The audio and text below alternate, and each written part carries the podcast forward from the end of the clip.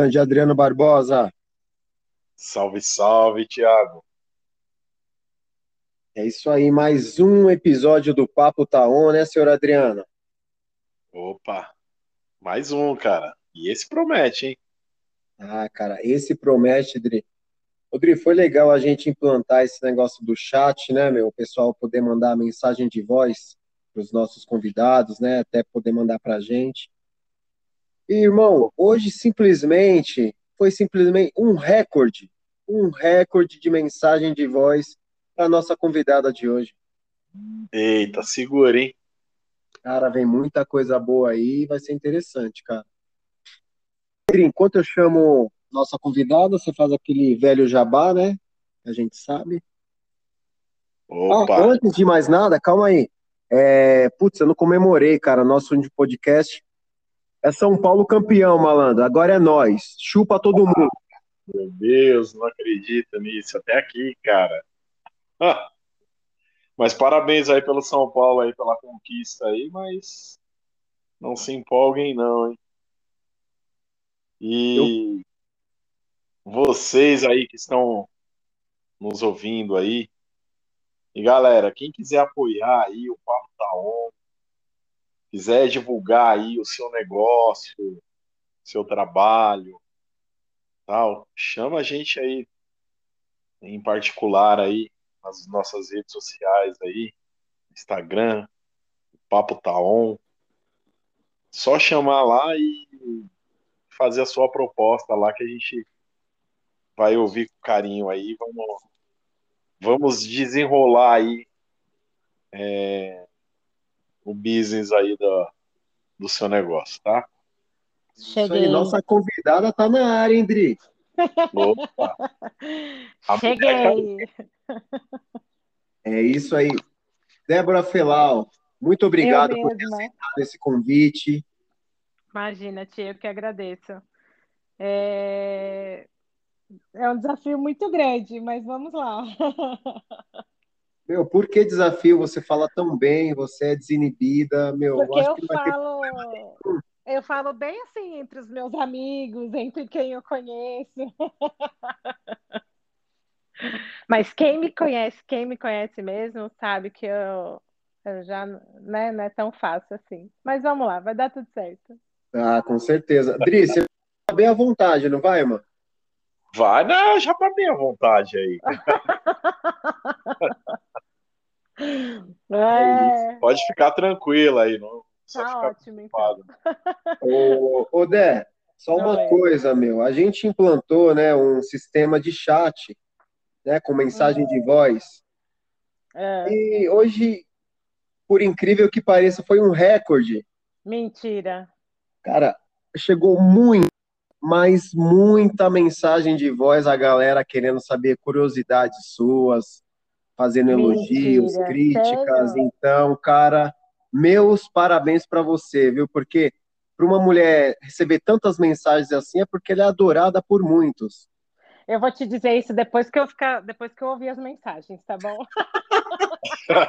Aí eu vou te dizer, não, olha, realmente o pessoal gosta, não, olha, realmente o pessoal quer me pôr numa enrascada. Mas aí eu te digo depois, no final. Odri, se você não sabe, cara, ela tá agora tomando aquela colorado, trincando Nossa. e conversando com a gente nesse exato momento, tá? Ela não, não tô mais, foto. né? Não Putz, já mais. acabou? Não, já era uma só, só para dar uma relaxada, para eu saber aí o que, que ia vir. Mas agora não tô mais, tô bem tranquila. Ó, mas faz assim, abre mais uma só para molhar as palavras. Pois é, é devia mesmo. Pra, né, vai saber. Mas enfim, qualquer coisa, se acontecer de repente de eu cair assim, né? falar, "Oh, oh, oh", não sei o que, e eu não tiver mais, é porque. ai, ai. Mas vamos lá, vamos lá, que tem muita coisa boa aí para contar. É... Eu, vai, vai fluir. Que bom, meu. É, Dé, então, será Tenho que já certeza pode... que o Thiago fez uma seleção das perguntas, então tá, Ah. tudo, ma- tá tudo tranquilo. uma pergunta que a gente sempre faz para o nosso convidado, e o Adriano que gosta de falar isso, né? É com filtro ou sem filtro? Com filtro. Com filtro? Ah, com então. Filtro. Putz, eu então... os amigos que eu tenho. com filtro, sempre. Ó, né? Se apresentar, né, fazer todo aquele merchan seu, mano, eu vou já mandar uma pergunta sua aqui que eu acho que é de uma pessoa que você conhece, meu.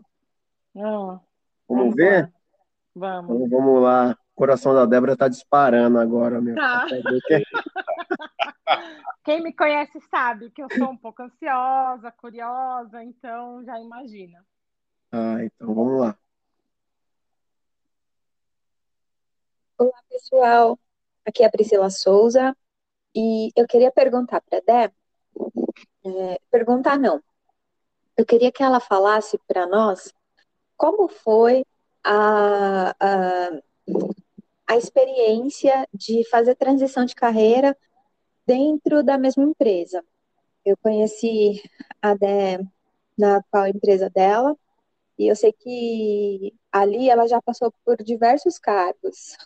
Foi estagiária, foi na, na administração de esportes mais ampla, trabalhou na, em sessões individuais. Como que foi isso? Como que você se preparou para trabalhar nessas diversas é, situações dentro da mesma empresa e como que você recebeu essas notícias? Como que foi para você essas mudanças? Compartilha com a gente um pouquinho. Ai, caramba, Priscila. Ai, bom, é, vamos lá. Para quem não me conhece um pouco, é, esse ano eu completei 15 anos no Esporte Clube Pinheiros. Eu entrei lá, é, eu entrei lá como estagiária. Na época eu tinha uma pretensão, quando eu me formei né, em educação física, a ideia quando eu era mais nova, eu fui atleta de handball. Então, a ideia era que eu fizesse educação física para trabalhar com essa área. Então, eu sempre assisti muito jogo e sempre admirei, admirei muito a equipe do Pinheiros. E um dia eu mandei um currículo para lá.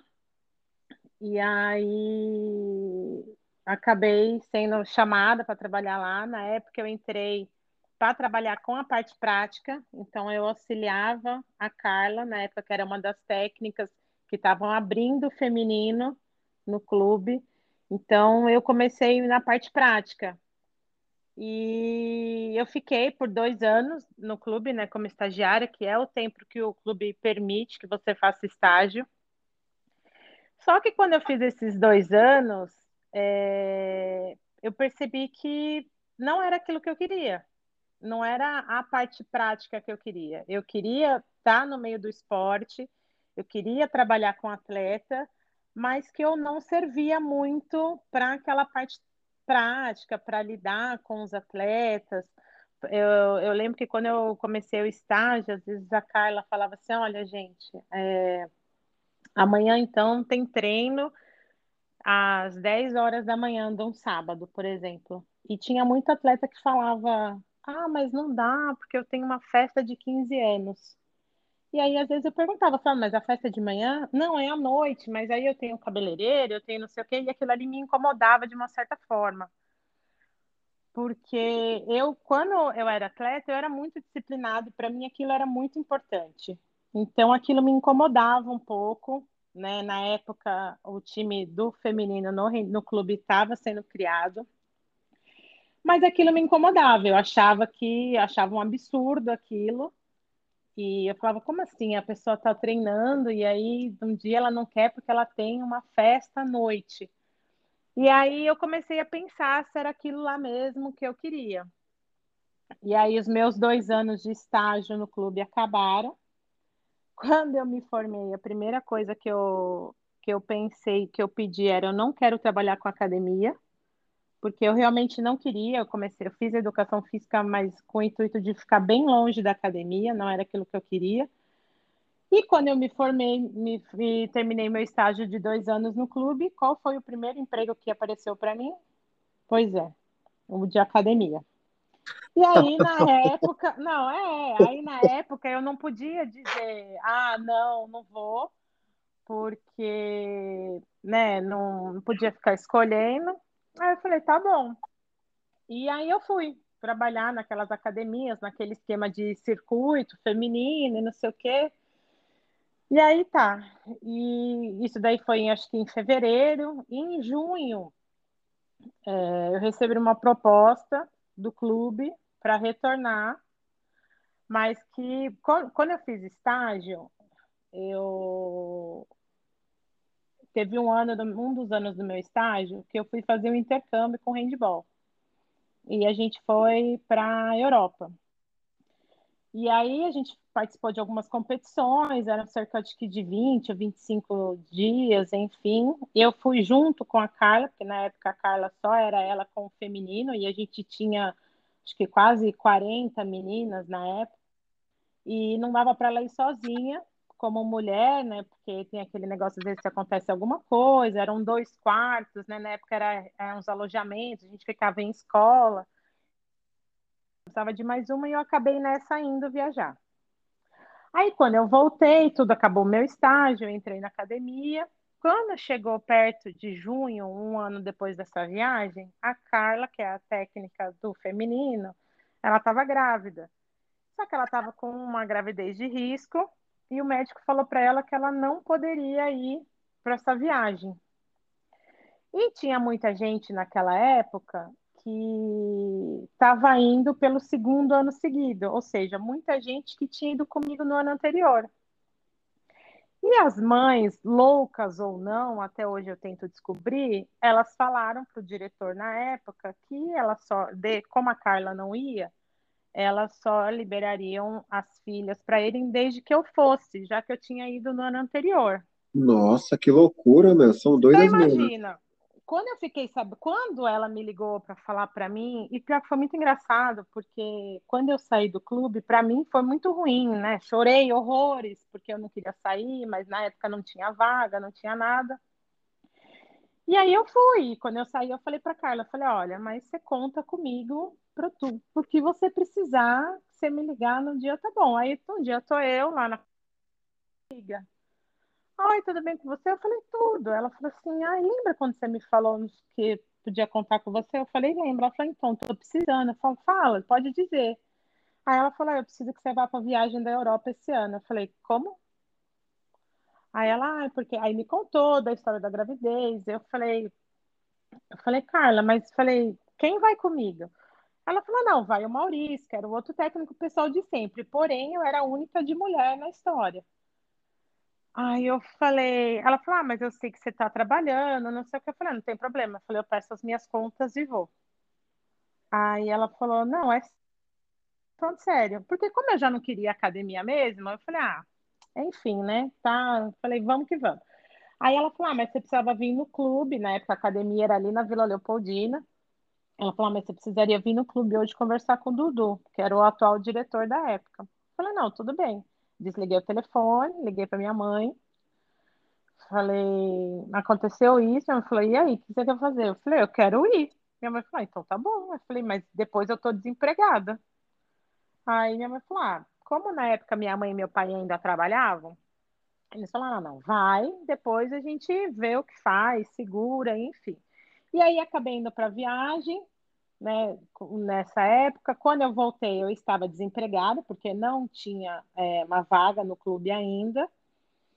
E aí, enfim, e aí uns dois meses depois, o hortelã, que é o supervisor do handball hoje, naquela época também, ele me liga dizendo que surgiu uma vaga no administrativo e perguntando se eu queria. Então, aí eu falei, aceito. Aí ele falou, é, tem certeza? A gente vai conversar? Eu falei, não. Eu falei, eu quero sim. E porque para mim o que eu voltar para o clube e ainda voltar no esporte que eu sempre, né, que dediquei tudo, para mim valia super a pena. E aí eu voltei. E aí eu fiquei, acho que quatro anos no handball. Aí depois eu recebi uma proposta para ir trabalhar na administração de esportes. E aí eu fui também.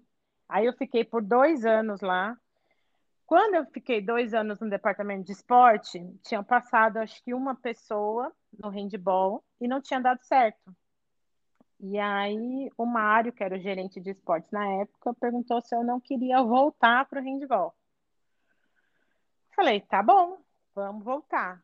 E aí eu voltei para o handball. Quando eu voltei para o handball, eu fiquei acho que mais uns dois anos. E aí me fizeram a proposta de virar coordenadora dos coletivos. Aí eu cuidaria do handball, do basquete e do vôlei. E aí eu fui indo, e aí eu aceitei. Depois de mais, acho que uns dois anos, eu recebi uma proposta para vo voltar para a administração de esportes.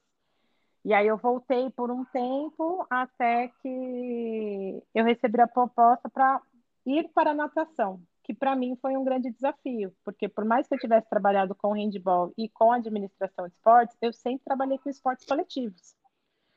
Quando a Priscila fez a proposta para mim para trabalhar com a natação, eu no começo eu fiquei desconfiada, fiquei com medo, achei que não ia dar certo, ainda falei para ela, eu falei, mas meu Deus, falei esporte individual, falei, eu nunca trabalhei com esporte individual. E aí ela falou, ela falou, não, mas você já trabalhou aqui, na... porque quando eu trabalhei na administração de esportes, eu trabalhei com esportes individuais. Foi, não foi numa maneira direta como eu estou hoje, mas estava na área.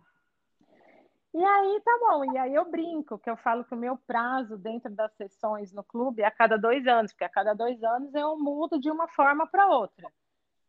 E aí eu, esse ano, esse ano acho que é, eu fiz aí 2017, né? 17, 18, 19, 20, 21. E aí, desde então, eu tô na natação. Então, eu brinco, assim, eu tive... Às vezes eu fico vendo, né? Algumas pessoas falando que é, às vezes elas entram na, na, empresa e não tem muitas oportunidades de mudanças. Eu não posso falar isso. Eu tive muitas mudanças dentro de uma, de uma mesma empresa é, algumas para fazer mesmo que as mesmas funções, porém com esportes diferentes, com pessoas diferentes, com atletas diferentes. Então, eu falo que eu não tenho do que reclamar. E eu fico brincando, a cada ano, eu, na época eu brincava com a minha mãe, eu falava, meu, é ano para, ano para, é ano de mudança. Então, todo ano que é par, minha mãe fica. E aí, esse ano tem mudança? Eu falo, mãe, calma, calma, que é pandemia. O ano passado eu falei, minha mãe, eu falei, mãe, é pandemia, eu não quero ter mudança nenhuma, porque vai saber que tipo de mudança eu vou ter. Então é isso. E aí eu brinco, porque quem fez a proposta para ir para natação foi a Priscila. E eu falo para ela, falo, você é doida. Eu falei, você quer me pôr no esporte individual? Eu falei, na natação, porque querendo ou não, a gente trabalha num clube grande, a gente tem vários esportes, mas a natação, assim como outras modalidades assim, ela é um dos carros-chefes. Então, eu fiquei um pouco preocupada assim quando me fizeram a proposta, porque eu falei, eu falei, gente, eu tô indo para natação. Eu falei, se não der certo, é dali para rua, porque não tenho mais, né? Vou fazer, vou o quê? Vou voltar para administração de esportes. Mas aí no fim eu cheguei na natação, falei, deu tudo certo. É... São pessoas também que são muito especiais para mim. E eu falo, eu brinco, eu falo, eu gosto muito do handball, mas você trabalhar numa sessão individual, como a natação, assim, é um outro tipo de, de sentimento, de vivência. Mas eu gosto muito. E aí, tô aí, 15 anos nessa mudança aí. Vamos é. ver o que é o próximo passo. O Adriano, você já viu que a mulher é competente demais, né, meu amigo? Ou é, o pessoal é doido, né? Mas é isso. Caraca, ai, Adri, ai. alguma pergunta, Adri, já para nossa convidada, porque Você irmão. eu falo demais, né? Irmão, ó, você falou, ah, eu não vou ter assunto. Filha, o seu podcast vai dar aqui umas quatro horas. Escuta o que eu tô Nossa, falando. Se eu bater o Zimiano, falei, ferrou. Pode pegar outra Colorado lá, filha. Eu espero você pegar lá, mas, meu, vai dar aqui quatro horas. Ai, cara. É, vai mesmo, hein? Mas é isso. Olha, às vezes eu fico pensando nas coisas que eu já vivi naquele clube ali. Tem, tem bastante história. Que é fogo, né? Às vezes a gente fica assim e a gente não lembra das coisas. E aí as pessoas vão lembrando por você e aí você vai resgatando um monte de coisa. Legal. Adriano, e aí, alguma pergunta? Ah, eu tenho, eu tenho algumas perguntas aqui. Algumas? Algumas. tá bom, vamos lá. Algumas porque eu era envolvido com esporte na minha na minha infância, no, no começo da minha adolescência. Eu fui atleta do SESI hum. e, e eu vivi um pouco desse universo, nada comparado com, com, com aí a, o clube que vocês trabalham, tudo. É, era um outro tipo de, de estrutura. É, mas assim, o, esses atletas de ponta, é uma pergunta meio polêmica, viu? Já vou começar logo com as perguntas polêmicas. é, eles dão muito trabalho?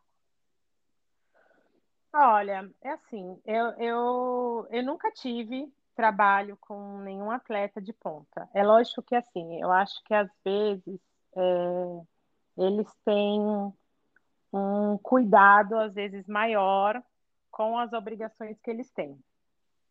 Então, por exemplo, às vezes uma coisa que passa despercebida. Eu nunca tive problema, por exemplo, de disciplina com nenhum deles. Então, é, eu lembro que, por exemplo, quando eu cheguei na natação, foi o mesmo ano que o César Cielo voltou para o clube. Quando ele entrou na minha sala, que até então ele seria né, meu atleta, eu cuidaria das coisas dele, e na época, na hora eu não sabia. Não sabia se eu tirava foto com ele, se eu me fazia de, sabe, indiferente, porque afinal de contas eu era coordenadora, eu não podia sair tietando o povo. Sim. Então, para mim ali era uma mistura. Eu demorei acho que alguns meses para tirar uma foto com o César. Eu lembro que chegou numa competição e aí eu falei para ele, eu falei: ah, "Posso tirar uma foto?" Ele falou: "Claro que pode, Débora". Só que nisso eu já chamei uma amiga porque eu também não queria sair sozinha na foto, né, para não ficar daquela do tipo, ah, a coordenadora tietando lá. E aí é, então, assim, a gente tinha esse cuidado. Eu lembro que na primeira competição que a gente fez da natação, é, a natação, para quem não acompanha, as competições, elas ocorrem assim num período de uma semana, e aí a gente tem as etapas da manhã, então sai lá do hotel entre 9 horas, volta por volta de 11 e meia, meio-dia, almoça, descansa um pouco, quando é umas quatro horas, cinco horas, a gente está saindo de novo para a etapa que vai da noite.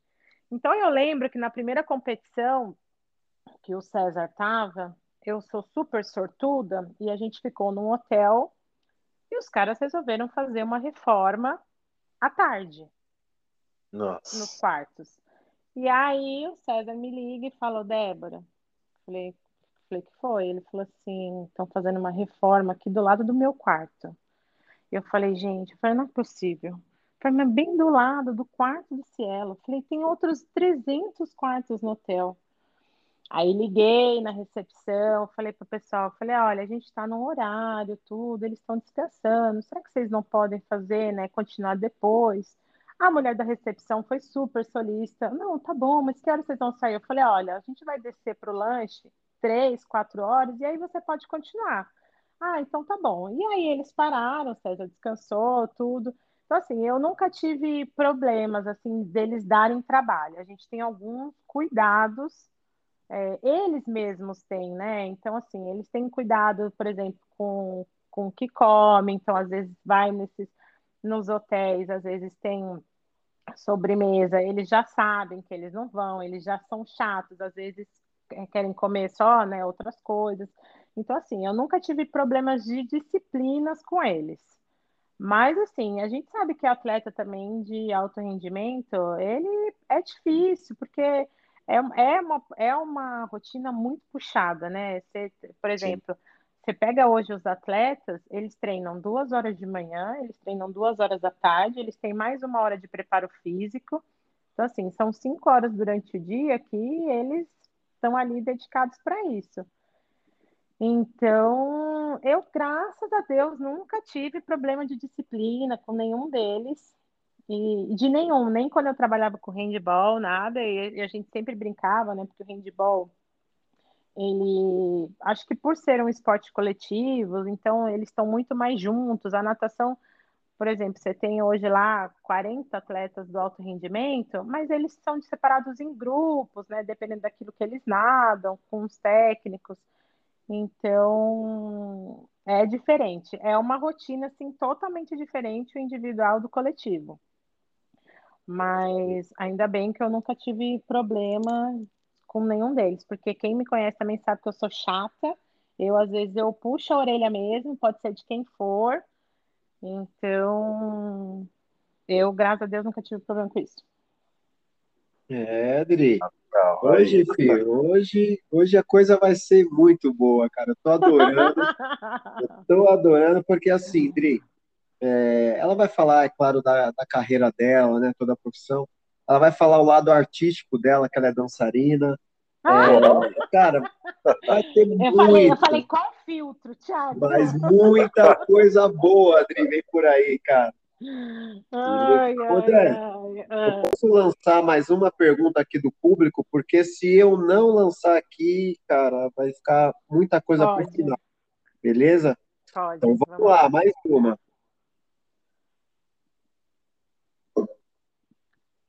saber como é que ela faz para controlar o assédio masculino. Porque ela é muito gata, ela é simpática, ela tem um olhar sedutor e um sorriso lindo. Então, assim, deve chover homem nessa porta. Ai, meu Deus. Olha, ainda bem, eu, por isso que o povo fala: quem tem amigo nessa vida tem tudo, porque eles fazem até uma propaganda de você que ela nem existe, mas elas estão ali, ó, para contar, para te dar aquela moral. ai, ai, ai. Mas eu não sei do que ela tá falando. Ah, é? Poxa, Mariana Chamelli, né? Achei que ia vir mó, cara, comentário, não, realmente é difícil, cara, eu tenho que ficar esnobando, mas como assim não tem nada? A Chameli não mente. a Chameli, ela não mente, mas ela dá aquela valorizada nas amigas. Ela, ela, ela é amiga, né? É isso, ela serve para dar aquela impulsionada. É. Ô, Dé. É. Ah, mano. É, referente às competições, meu, qual competição que marcou assim, que você falou, caracas, eu tô aqui? Olha, eu tive, acho que duas competições muito marcantes, assim, que eu fiz parte é, como um todo, né? Eu tive o primeiro Troféu Brasil Maria Lenk da natação, porque para mim foi muito desafiador, porque eu tinha entrado na natação há três meses e eu tive que fazer essa competição. Ela ocorre no Rio de Janeiro, é uma competição de uma semana. E é uma competição que envolve, assim, mais ou menos umas 70 pessoas. Então, assim, a gente tem ônibus, a gente tem avião, a gente tem hotel, é, tem credencial, tem uniforme, tem um monte de coisa. E aí, essa, para mim, a primeira, ela foi muito especial porque eu nunca tinha feito uma competição para natação. Eu sabia que é a competição mais importante do ano para a modalidade. Então, eu tinha muito aquilo na cabeça de que eu não podia esquecer de nada, de que nada podia dar errado, porque. E outra, o Pinheiros, olha, eu posso até falar errado agora, mas se eu não me engano, ele tem 18 títulos de Maria Lenk. Uau. Eu não sei se são 18 ou se são 19. Então, para mim, aquilo entrava muito na cabeça do tipo, meu, não pode dar nada errado, porque é o título que todo mundo quer, é o título, querendo ou não, que o clube também mais valoriza. Então eu tinha muito aquilo na cabeça. E então eu não podia errar nada. Eu já sou uma pessoa que já sou extremamente perfeccionista. Então, para uma coisa qualquer, eu já me cobraria muito. Então, para uma viagem dessa, onde era a primeira, envolvendo tudo isso de gente, é, um título que era importante, todas essas coisas. Então, quando acabou e que deu tudo certo e a gente ganhou o título ainda, que era o mais importante, para mim é uma, foi uma satisfação muito grande. Porém, esse ano eu participei que, né, por causa da pandemia, ele não foi um campeonato, né, o Maria Lenk, mas ele foi seletiva para a Olimpíada que acontece, né, daqui a alguns dias. Essa, para mim, é uma, foi uma competição, acho que muito importante. Era a minha primeira seletiva olímpica, eu nunca tinha participado de, de nenhuma, né? O, o esporte coletivo, ele não faz uma seletiva, ele simplesmente tem uma convocação. Então, para mim, essa competição era mais importante ainda, porque essa eu não podia errar nada, porque era a única oportunidade que o atleta tinha para entrar ou não na Olimpíada. Então, se alguma coisa que desse errado, sei lá, que ele de repente comesse alguma coisa no hotel e que passasse mal, que, enfim, qualquer coisa, nada podia dar errado. E ainda tinha a questão da pandemia.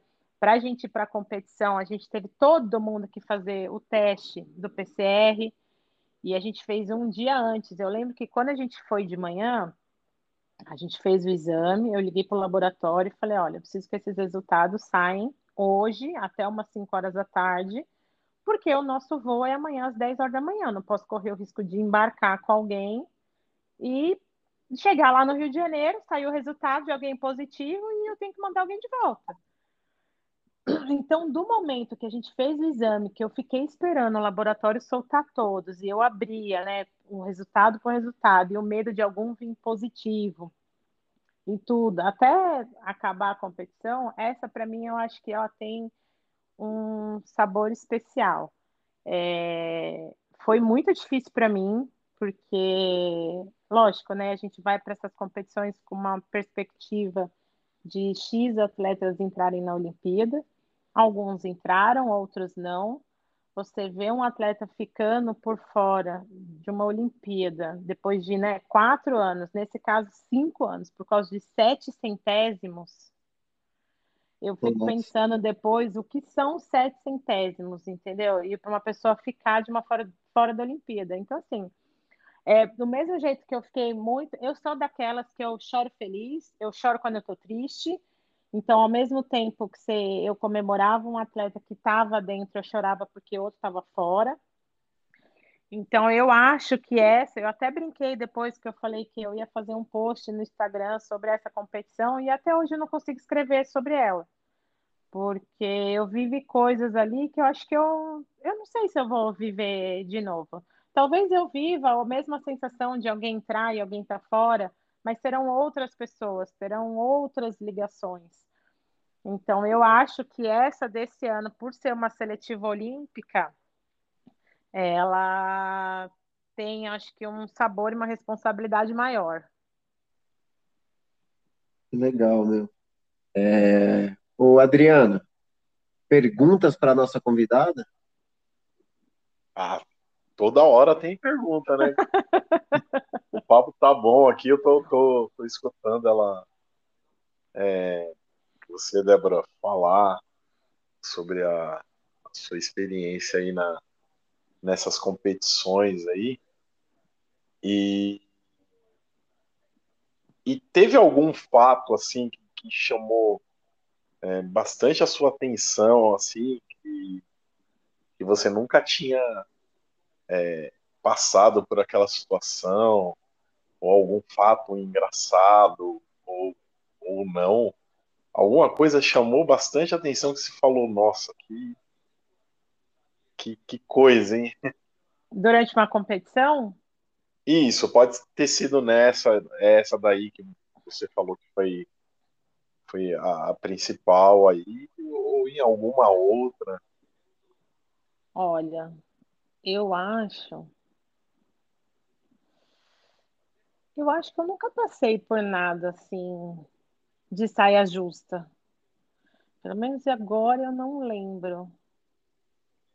Ou que você hum. teve que, que nos bastidores aí, ter que, é, que reverter alguma, alguma situação, alguma coisa não, não, não deu certo, é, um ônibus que não, não chegou no, no, no horário. Previsto. Olha, uma vez eu tive uma situação, mas na época era no handball. A gente fez uma competição e aí a equipe do adulto ia viajar. E aí eles foram. Eu não lembro para onde foi na época, mas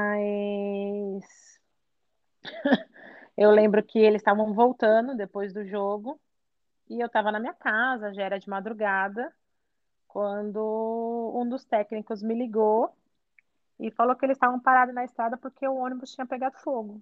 Nossa.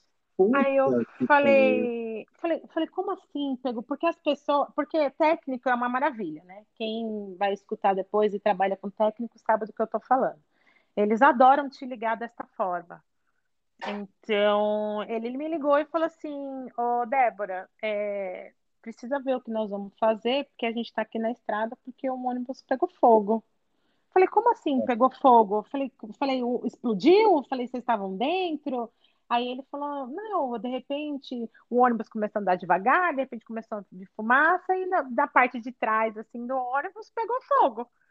E aí desceram do ônibus, tiveram, né, apagaram ali com o extintor e tudo, mas aí teve que chamar um outro ônibus para pegar o pessoal no meio da estrada e tudo. E essas coisas, elas nunca acontecem às duas horas da tarde, às três horas. Elas sempre ocorrem às três da manhã, às duas, às quatro. Então é sempre assim. Então eu brinco que eu falo, eu tenho um celular da empresa e quando eu tenho competição, essas coisas, eu já deixo ele do meu lado, porque eu já sei que se tocar é problema. Eu lembro uma vez, agora eu lembrei de uma, eu contei outra e aí lembrei de uma. Eu tinha acabado de entrar na natação e a gente tinha uma viagem dos atletas da base para fazer para, acho que era para Guarantinguetá, que é aqui perto, alguma coisa assim. E eu não ia para essa viagem. E aí eu tô aqui em casa, umas seis e pouco da manhã, me liga um dos técnicos e fala, oh, Débora, o ônibus não chegou. Aí eu Ei. falei, como assim o ônibus não chegou? É, já era para ele estar tá aqui, só que até agora nada. Aí eu falei, não, peraí que eu vou ligar na empresa. Normalmente, quando eu tenho essas viagens, no dia anterior, eu sempre ligo pro cara do ônibus e falo, ó, oh, tá tudo certo, então amanhã nós vamos sair X horas, não pode atrasar, não sei o que, não sei o que lá. E nesse dia, eu não tinha falado com o motorista no dia anterior. E também não tinha pego o telefone dele.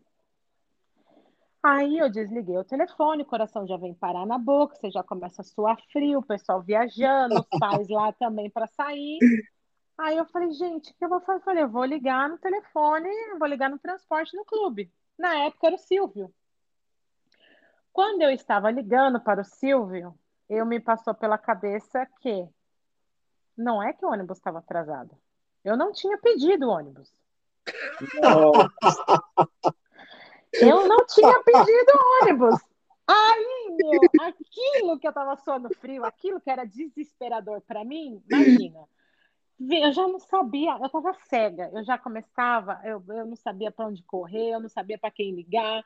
Eu sei que eu liguei para o Silvio às seis e pouco da manhã, porque é nesses horários que as coisas acontecem. E falei, pelo amor de meu Deus do céu, minha Nossa Senhora da Paciência. Eu falei, você me socorre. Aí ele, o que, que aconteceu? Eu falei, eu tenho uma viagem para Guaratinguetá agora e eu esqueci de pegar o ônibus. Aí ele falou, você tá falando sério? Eu falei, seríssimo. Aí ele falou, não, calma. Eu falei, peraí que eu vou ver o que, que eu vou conseguir. Eu falei, Silvio, pelo amor de Deus, você me consegue um ônibus, um micro, uma carroça. Eu falei, mas qualquer coisa, porque eu preciso mandar esse pessoal para competição. Aí ele, tá bom. Aí desliguei o telefone e o técnico me liga. E aí? Eu falei, só um minutinho que o ônibus está chegando. Ele teve um imprevisto na garagem, e daqui a pouco ele está aí. Você é lisa, hein, meu? Aí ele falou, sério? Eu falei, sério. Eu falei assim, a Bianca, que era uma, uma menina que trabalhava com a gente, eu falei, ela tá aí? Tá. Eu falei, deixa eu falar com ela. Aí chamei ela no telefone, contei a verdade para ela, falei, olha, só que você não conta para ele. Falei, porque agora não é hora da gente deixar ele desesperado. Vamos sustentar de que teve um problema na garagem, que o ônibus teve um imprevisto. Falei, quando o motorista chegar aí, não vai fazer ele discutir com o cara, pelo amor de Deus, porque era capaz do motorista chegar lá e o técnico ainda brigar com ele porque ele chegou atrasado. Falei, o cara não entender nada. O cara ainda ia me falar, mamãe, me ligaram agora para eu ver. Falei, então você segura ele aí. aí tá bom. E aí o Silvio me ligou, me confirmou o ônibus. Eu falei, bom, tá tudo ótimo, vai chegar um pouco atrasado. Mas a competição só acontecia naquele dia depois do almoço. Guaratinguetá dá uma hora e pouco daqui. Eu falei, beleza, nós vamos chegar lá um pouquinho de atraso, mas vai dar tudo certo. E aí, quando eu cheguei no clube, eu pensei, eu falei, meu, eu não acredito que eu fiz essa merda. Como é que eu não liguei? Não sei o que. Eu falei, bom, mas eu vou ficar quieta, não vou falar nada para ninguém, porque tá resolvido, tá tudo certo. Quando eu cheguei no clube, que eu olhei para a cara do meu chefe, eu falei, meu, preciso te contar uma coisa. Aí tudo aquilo que eu tinha pensado que eu não ia falar, ou que, sei lá, que eu ia omitir, inventar qualquer coisa, quando eu olhei para a cara dele, eu não, eu não consegui. E eu falei para ele, falei, ó, aconteceu isso, eu errei, não sei o quê, mas eu resolvi, não sei o quê. Aí ele falou, tá tudo certo? Eu falei, tá tudo certo. Ele falou, então tá bom, então tá ótimo. Eles já chegaram lá? Eu falei, estão na estrada. Ele falou, ah, então tá bom. E aí, quando depois, né, que o técnico chegou lá na competição, que aí eu contei para ele a verdade. Aí ele falou, eu não acredito. Eu falei, pois é. Falei, eu também não acreditava, mas foi isso mesmo. Então aí é o que eu brinco. É, às vezes é, gente, olha só, eu já tô lembrando de outra. Meu ah, Deus então do céu. Então solta olha. tudo aí, mano. Ah, solta aí, viu? Eu sabia que essa Colorado ia. e aí deu tudo certo. A outra, eu tava no handball.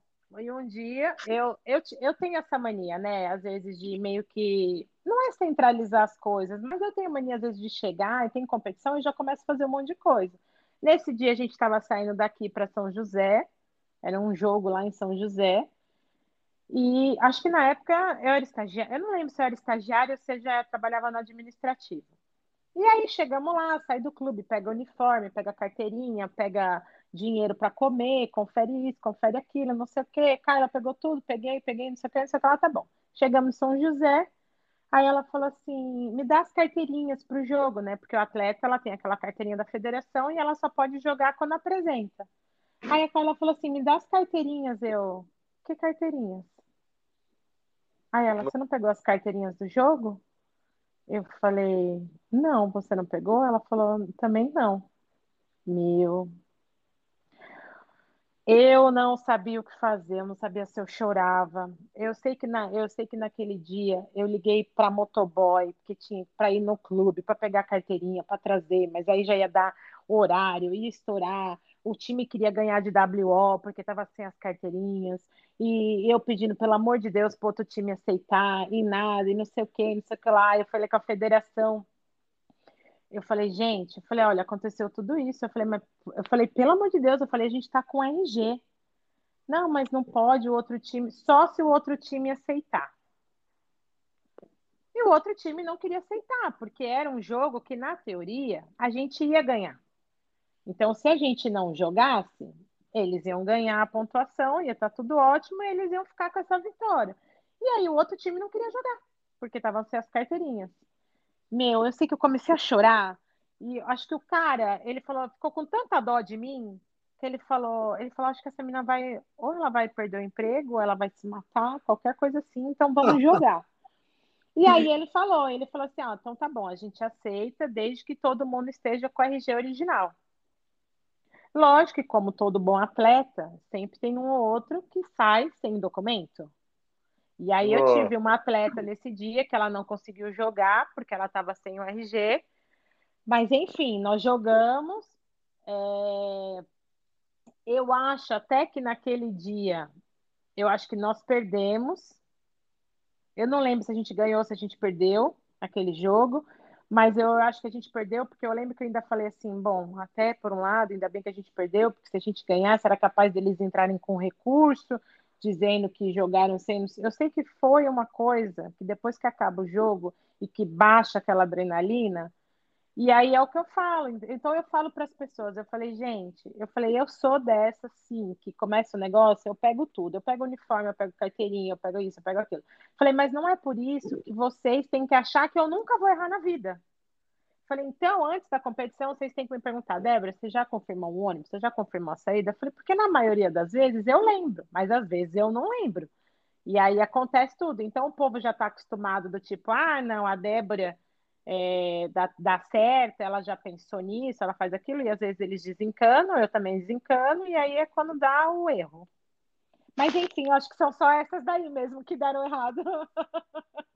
Ah, então, pô, de todo o tempo que você tem, mano, você tá no positivo, é. então. 15 anos, tô, tô bem nas coisas.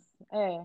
Acho que, mas essas são as que eu lembro, né? Capaz de amanhã, algum dia, se alguém ouvir, falar assim, ah, é, mas você devia ter contado aquela, aí eu vou lembrar de outra.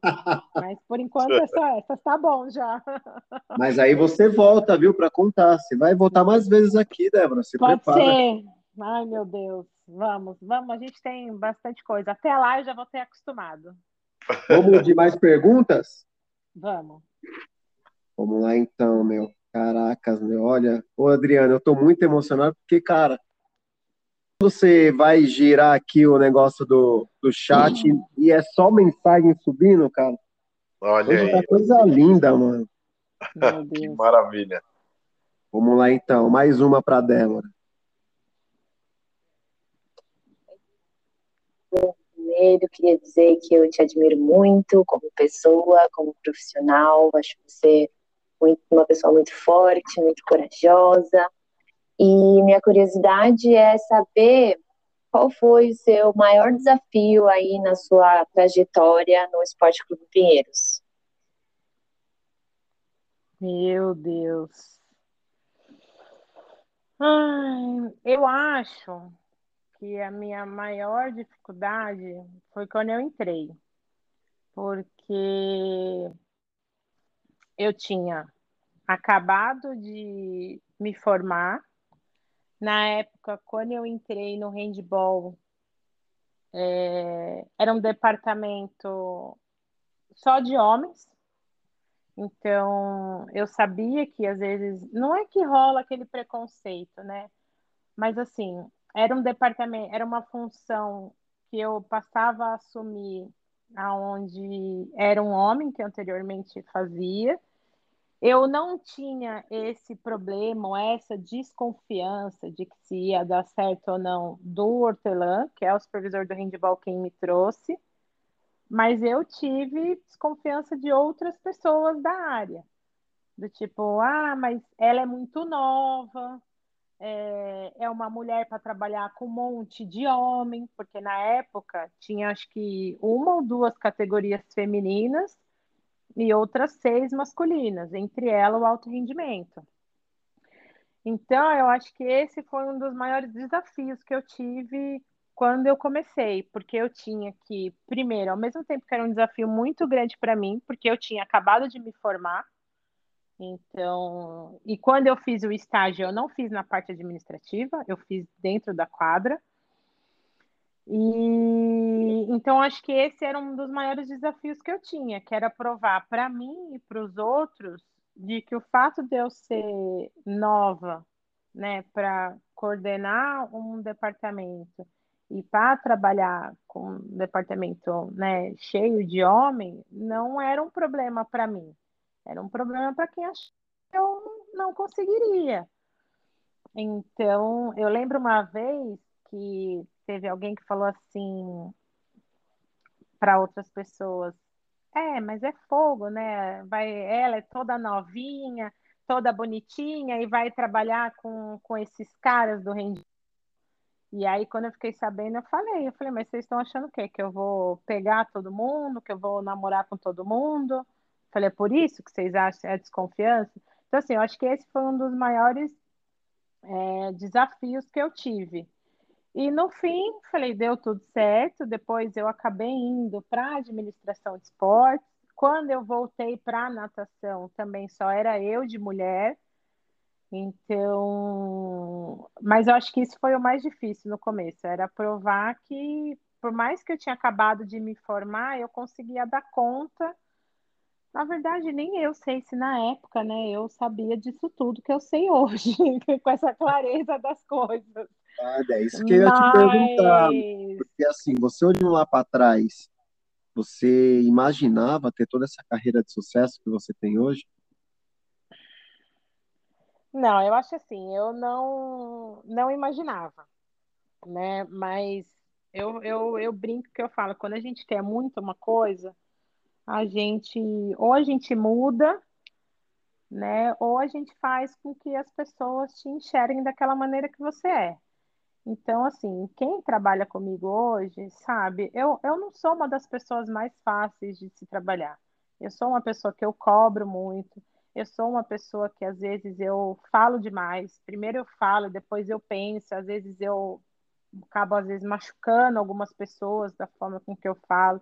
Quem não me conhece e às vezes me escuta falando, acha que eu estou sempre impondo as coisas ou que eu estou discutindo. Mas naquele momento que eu entrei no clube, eu queria tanto estar tá ali, tanto estar tá ali, e que para mim eu tinha que fazer as coisas certas. E assim, por mais que a gente aprenda algumas coisas, né, seja com a faculdade, seja na vida, é, existem determinadas pessoas que tá no instinto em ser ou não ser aquilo. Eu lembro que quando eu era estagiária, o Hortelã brincava comigo, porque na época acho que a gente era em três ou quatro estagiários. E era todo mundo estagiário, todo mundo ali no mesmo nível, trabalhava igual, recebia a mesma coisa. E o Hortelã brincava comigo e com os outros estagiários, que ele falava que eu era chefe dos estagiários. Porque quando tinha evento, eu falava, então tá bom, gente, então eu venho tal hora, você vem nesse, você vem naquele, eu faço isso, você faz aquilo. E eu meio que já defini as coisas de todo mundo. Já tinha então, aquele assim, espírito de liderança, né? É, então assim, só que para algumas pessoas era bom. Para outras pessoas soava como se eu quisesse é, mandar em tudo ali. Mas não é, é que eu, eu sou assim mesmo. Eu pego o negócio, eu começo a fazer. Eu tenho curiosidade em aprender as coisas novas. Então, às vezes, eu vejo alguém fazendo alguma coisa, eu falo, que, que, eu falei, como é isso aí? Falei, deixa, me ensina. Por mais que às vezes eu não vá fazer o que não é da minha área, mas eu me intrometo nas coisas. Então, acho que as coisas acabaram fluindo, né, naturalmente dentro do clube, essas coisas. Mas, mas já tive muitos problemas lá com essas coisas de falar demais. Poxa, é. Ô, Dé, é, outra curiosidade também que acho que você já está no seu terceiro passaporte, porque é muito carimbo que tem. você já viajou muito, né, meu? Você poderia falar um pouquinho das suas viagens? Ai, ai, ai. Olha, eu falo que viagem não é dinheiro gasto, é dinheiro investido. Mas eu viajei muito, falei, e por incrível que pareça, boa parte dessas viagens foi com o clube.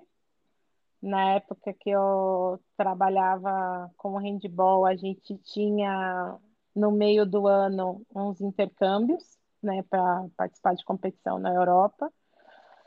E eu acabei indo, né, mais do que eu imaginava. A primeira vez eu fui como estagiária, na época é, eu não podia ir com o clube pagando, então eu lembro que na época os meus pais trabalhavam e eles meio que me deram de presente. Então a gente, eu estava como estagiária, eu tinha vontade de ir a agência, por eu ser considerada como se fosse uma das técnicas e para trabalhar ela fez um outro preço, e na época os meus pais pagaram a primeira. E aí eu brinco com os meus pais, eu falo que se eles não tivessem pago essa primeira, talvez eu não teria ido em todas as outras. Porque acho que foi aquela primeira que fez eu carimbar os outros passaportes. Poxa, que legal. A primeira foi para onde? Né? A primeira a gente fez Suécia e Dinamarca. Nossa, cara. É, e aí a gente fez, era uma viagem acho que de 25, 30 dias, alguma coisa assim. Só que a gente fazia assim, a gente ia, Aí ficava, chegava alguns dias antes, aí ficava é, uma semana na Suécia. Depois, eu lembro que na, nessa primeira a gente pegou um cruzeiro e aí a gente foi para a Dinamarca de cruzeiro, que estava acho que três ou quatro horas, acho que alguma coisa assim. E aí ficava mais alguns dias lá. Então, essa foi a primeira. Depois eu fui. Aí, assim, a gente sempre fazia Suécia, Dinamarca e encaixava depois ou uma cidade na ida e uma na volta. Então, eu lembro que uma vez a gente fez Suécia, Dinamarca, e na ida a gente fez, acho que Paris, e na volta a gente fez Londres. Então, eu acabei conhecendo muitos lugares é, por conta do handball. Então, acho que foi o que mais que eu conheci. Nossa, gente, agora Aí eu conheci Finlândia, eu conheci. Nossa, gente. Frio é, pra cacete monte... lá pra esses lados, Dex? Foi? Então, não, graças a Deus não, porque quando a gente foi, a gente vai em julho, né? Que é o verão lá. Então, eu nunca peguei frio. Eu sempre peguei calor. Então, eu já fiz Londres, eu já fiz Suécia, já fiz Dinamarca, eu fiz acho que Holanda. Aí teve uma vez que eu fui com os meus pais, e aí eu fiz Portugal, fiz Amsterdã, já fiz Argentina, já fiz Punta Cana. Então, assim, eu gosto bastante de viajar, assim, eu, eu brinco. E eu gosto dentro do Brasil também. Não, não é só, nossa, ela só vai para fora. Não. Eu gosto muito daqui. É, gosto muito da parte de cima, do Nordeste. Eu gosto Maceió, eu gosto Vixe, Natal, eu gosto de, de muitos lugares. Então, mas eu brinco, né? Mas para cá não tem passaporte, é só para lá mesmo. Caraca. Ô, Adriana, você viu que aí nessa brincadeirinha aí, filho, ela deve estar tá indo pro quarto passaporte, que é tanto carimbo, filho, que. Olha aí. Ai, ai.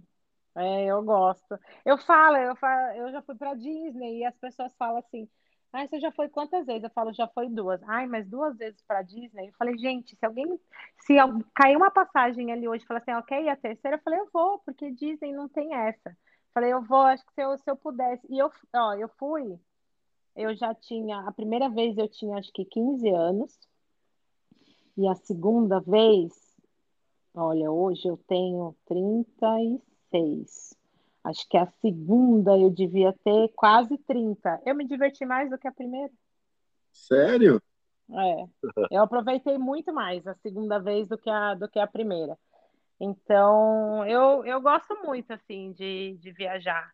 É, Paris é, foi uma cidade muito bonita, assim, para mim. Eu gosto muito de lá. Amsterdã é uma cidade que, enfim, ela é, não sei, ela é toda mágica, assim, para mim, sabe? Você vê é, as pessoas, a quantidade de gente andando de bicicleta, com aquele. O pessoal usa praticamente 90% de bicicleta às vezes você fala assim, ah, em Amsterdã, cidade das bicicletas, aí você não tem ideia de quando você chega lá, que você vê estacionamentos e estacionamentos de bicicleta, que eu falo, meu Deus, como é que a pessoa não pode pegar a bicicleta emprestada aqui? Falei, não vai pegar por engano. Então, é, é muito gostoso viajar. E quando eu acho que você viaja envolvendo competição, o esporte, que são duas coisas que eu gosto muito, então, é bem gostoso. Eu lembro que as primeiras viagens quando eu fiz com handball, e assim, a gente sempre fez, eu sempre fiz essas viagens com categorias de base. Então, assim, tem crianças lá de 11, 12 anos até pessoal que faz universidade. E eu lembro que às vezes a gente pega umas, umas situações assim. Eu lembro que uma vez a gente estava na Suécia e tinha uma menina lá que acho que ela devia ter 11, 12 anos. E quando a gente chegou lá, a menina não conseguia dormir porque ela sentia saudade dos pais. Nossa. E a gente tem esse, sabe, esse problema de ah, ela não conseguia dormir, na primeira noite ela chorava e queria dormir eu comigo com a técnica, porque sentia falta da mãe, tudo. Só que assim, às vezes a gente entende, sabe? Então, assim, ah, a primeira noite, ok, não sei o quê. Aí na segunda noite a mesma coisa. Na terceira, porque a gente falou assim, ah, então vamos fazer assim. A gente vai ligar para seus pais, a gente compra uma passagem, te põe de volta no avião e você vai embora. Porque não dá, já que você não vai aproveitar, não consegue dormir, então a gente te põe no avião amanhã e você vai embora. Não sei porque, coincidentemente, a partir desse dia ela não chorou mais nenhum dia. Ah, Ela psicológico que você deu, hein, Dé? Ela dormiu tranquilamente todos os outros 20 dias de viagem. Mas tem isso, entendeu? Às vezes, é, quando a gente vai com pessoal mais novo, assim, é, tem essa ligação com os pais, né? E a gente, na época, na época não tinha WhatsApp. Então eu lembro que a gente às vezes saía dos alojamentos, fazia fila em orelhão, porque a gente tinha que fazer as crianças ligarem para os pais, para né, para dizer que está viva, para assim, ao mesmo tempo que você tem esses que estão muito ligados, você tem os atletas que passam uma semana e o pai fala assim, ô, tá tudo bem? Eu falei, porque meu filho não dá sinal. Aí você tem que ir lá, chamar o fulano e falar, olha, liga aqui agora. Entendeu? Então tem tudo isso. Então, para mim, o viajar já era gostoso, ainda viajar com uma modalidade que eu né, entrei lá, que apostou tudo em mim, porque eu digo, eu falo que o que eu sou hoje é porque por causa do handball, pelo aquilo que eles acreditaram e apostaram. Porque o que vem depois veio por causa do que eu fiz lá. Então, é, então para mim era juntar o útil com o agradável. Era viajar ainda em cima com competição. Lógico, né? Eu sempre, eu sempre torcia para nada dar errado, porque eu falava, meu Deus do céu, se alguém passar mal aqui, eu vou chegar na Suécia na Dinamarca, no hospital, falando o quê?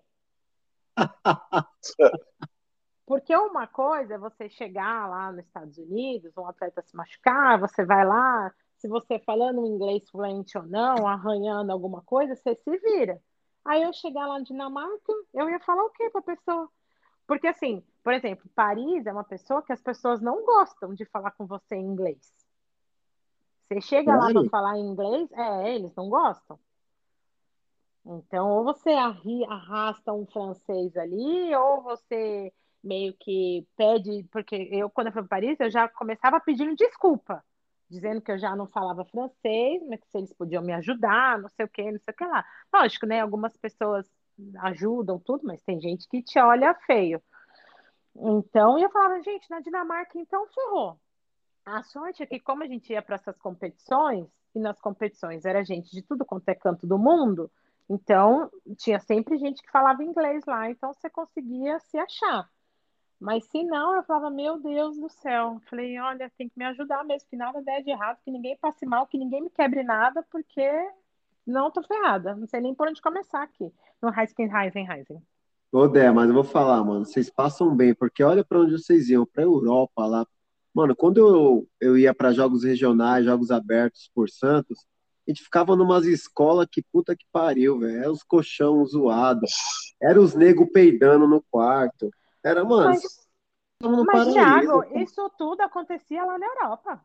Ou você tá achando que é por causa na Europa não tinha nada disso? A Ah, mas é uns quartinhos bonitinhos, filho. Dos nossos colchão lá, pelo amor de Deus. Não, os nossos a gente levava. No começo, no- nas primeiras viagens, a gente ficava em naquelas escolas, né? Então, aquelas salas enormes, e a gente tinha por obrigação levar o nosso colchão inflável.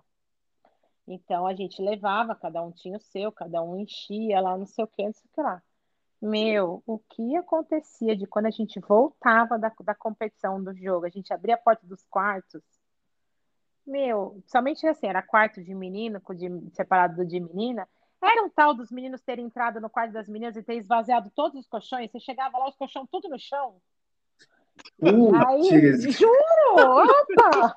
Chegava lá, meus meninas cansada, querendo deitar, quando chegava lá no colchão, nos quartos, os colchão tudo no chão. Aí, meu, era só esperar os meninos saírem, que elas queriam entrar e já esvaziar tudo. E quando o colchão furava no meio da viagem? Olha, meu filho, eu já passei cada coisa. Né? Sabe o que a gente fazia? A gente fazia assim, ó, a gente tinha, ficava em alojamento, né? Então, era todo mundo ali no quarto. Tinha o quê? 20 pessoas por quarto, alguma coisa assim. E aí a gente falava assim, olha, a partir das 10 horas, cada um no seu quarto, sem ficar zanzando no corredor. E aí imagina, né? Aqueles, aquelas colégios americano, europeu, é um corredorzão e as portas, né? Aí cada um ficava no quarto, e o que, que a gente fazia? A gente pegava, sentava na, no corredor, pegava uma lanterna e ficava lá. Aí, de repente, você via algum espertinho que queria sair de um quarto para ir no outro. Seja para jogar baralho, qualquer coisa. O que, que a gente fazia? Tá, com a lanterna.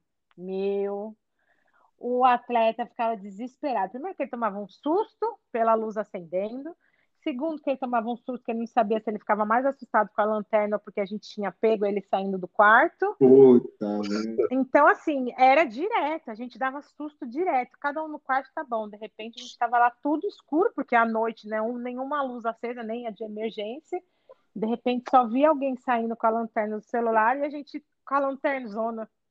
A pessoa ficava, pulava, era uma festa, mas vai achando que é só em jogos abertos.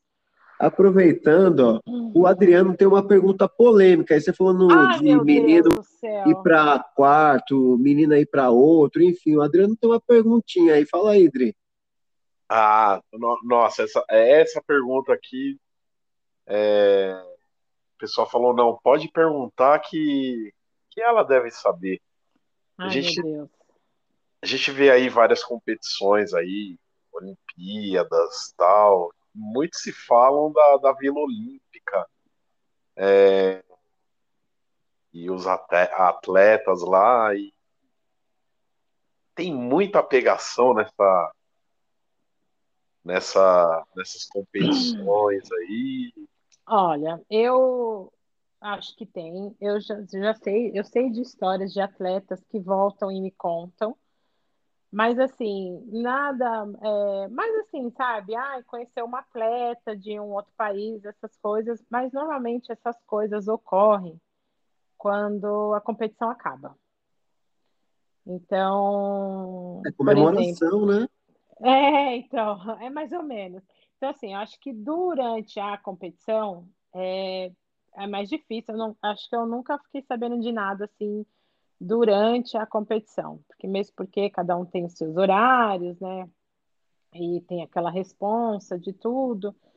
Mas assim, eu já sei sim, eu sei que às vezes tem, acho que na, na vila tem dia que tem aquelas festas, né, balada para quem termina, tudo. Então eu sei de, de casos assim de atletas que já ficaram com, com outros atletas de outras modalidades, de outros países, enfim, essas vilas, tanto Vila Olímpica quanto Pan-Americana, essas coisas. Tem sim. Mas eu acho que até normal, assim, né? Dentro do que. Né, da realidade do ser humano. Ah, é normal. É, desde que é o que eu falo, eu acho que não pode atrapalhar o real propósito do porquê que os atletas estão lá, né? Então, eu acho que depois que acabou, que seja um resultado positivo ou não, eu acho que faz parte.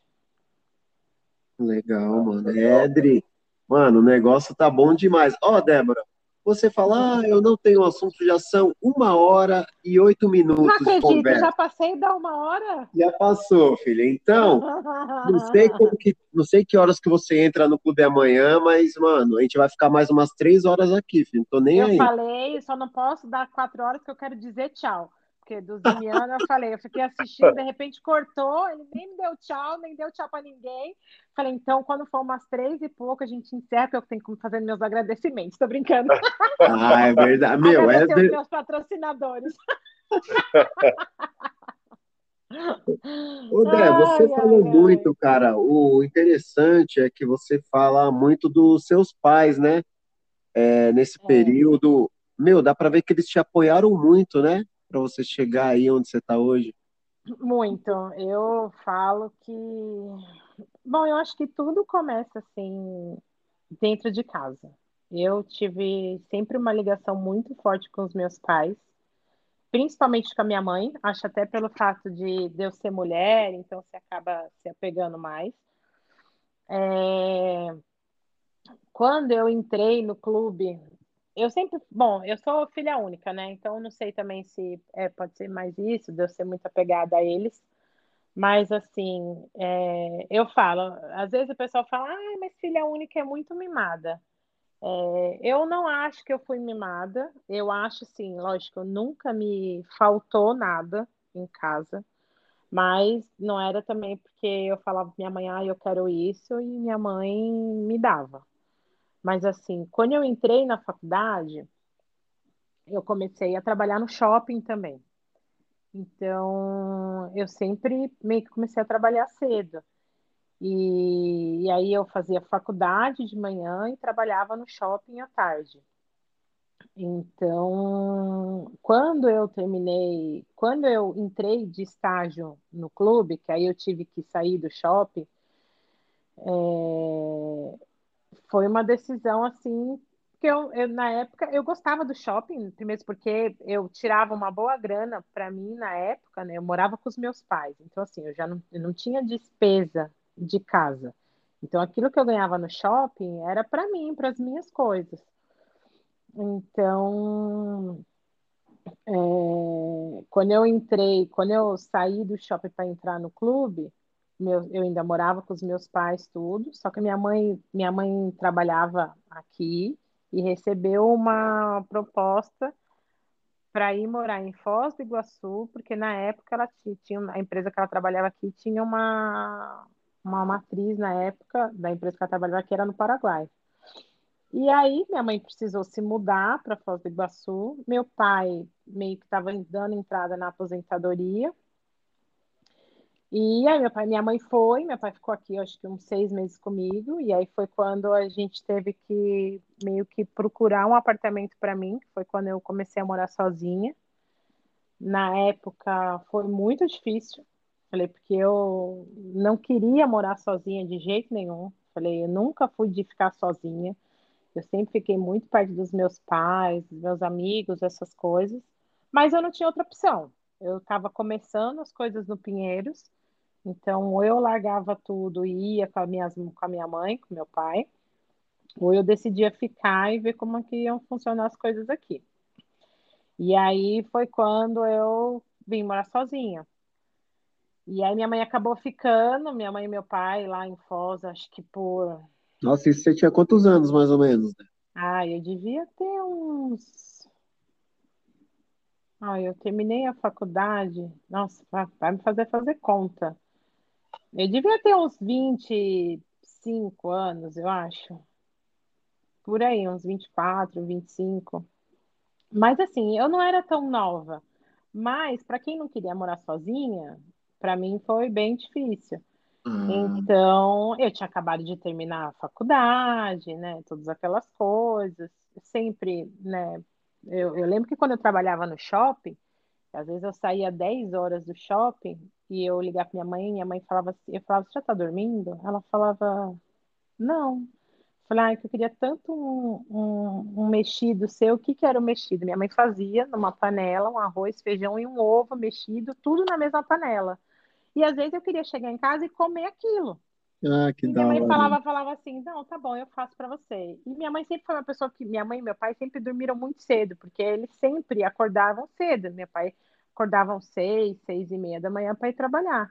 Então, às vezes, esse negócio de eu é, estudar na faculdade de manhã e trabalhar no shopping à noite, às vezes eu mal via minha mãe. Às vezes eu chegava em casa, ela já estava dormindo, essas coisas. E eu, de manhã, eu sou péssima. Eu sou daquela que eu acordo, mas eu não acordo. Eu abro o olho, mas a minha alma ainda está navegando por aí. E aí, depois que eu começo a falar sobre as coisas. E aí, eu entrava no carro para ir para a faculdade e minha mãe ficava: E aí, como foi no shopping ontem? Eu falava: Foi tudo bem. Aí ela: Vendeu bastante? Eu: Aham. Ah, mas não sei o quê. Eu: Aham. Hum, hum. Aí ela falava: Nossa, você é insuportável de manhã. É impossível conversar com você. Eu falava, mãe, mas você já sabe que eu sou assim, mesmo assim você quer ficar conversando de manhã. Mas são tudo isso, que aquelas coisas que quando você vem morar sozinha, você sente falta. Porque aí, mas aí nos primeiros meses, nossa senhora, eu chorava todos os dias quando eu falava com a minha mãe. Até uns que uns três, quatro anos que minha mãe estava morando em Foz, toda vez que eu ia para lá, que eu voltava, eu voltava chorando. E aí teve de uns, é, acho que dois, três anos para cá, meus pais cansaram de ficar em Foz, porque aí depois minha mãe se aposentou, mas eles continuaram morando lá. Eles gostavam pra caramba de Foz, mas eu acho que cansaram de lá, né? Família toda por aqui, então meio que, né, não dava também para pegar toda hora pegar um avião e ir para lá. Cidade é legal, né? Você gostou de lá? Ah, eu gostava. Eu gostava bastante de lá, principalmente do Paraguai, que é ali do lado. Às, ah, vezes, eu brinco, tá às vezes eu brinco com a minha mãe e falo, ai, mãe, que saudade de você. Quando ela falava que voltava, eu falava, mãe, não volta não. Falei, como é que eu vou comprar as minhas coisas agora? e aí, e aí de uns três anos para cá, meus pais resolveram voltar, mas aí meus pais sempre quiseram morar em praia, né? Meu pai é de Maceió, então a gente sempre brincava que quando os meus pais se aposentassem, eles iam morar lá. Só que eu acho que por morar muito tempo em Foz e ficar longe de todo mundo, é, eles acabaram abolindo essa ideia de ir morar num outro lugar mais longe. E aí eles resolveram ir para a praia.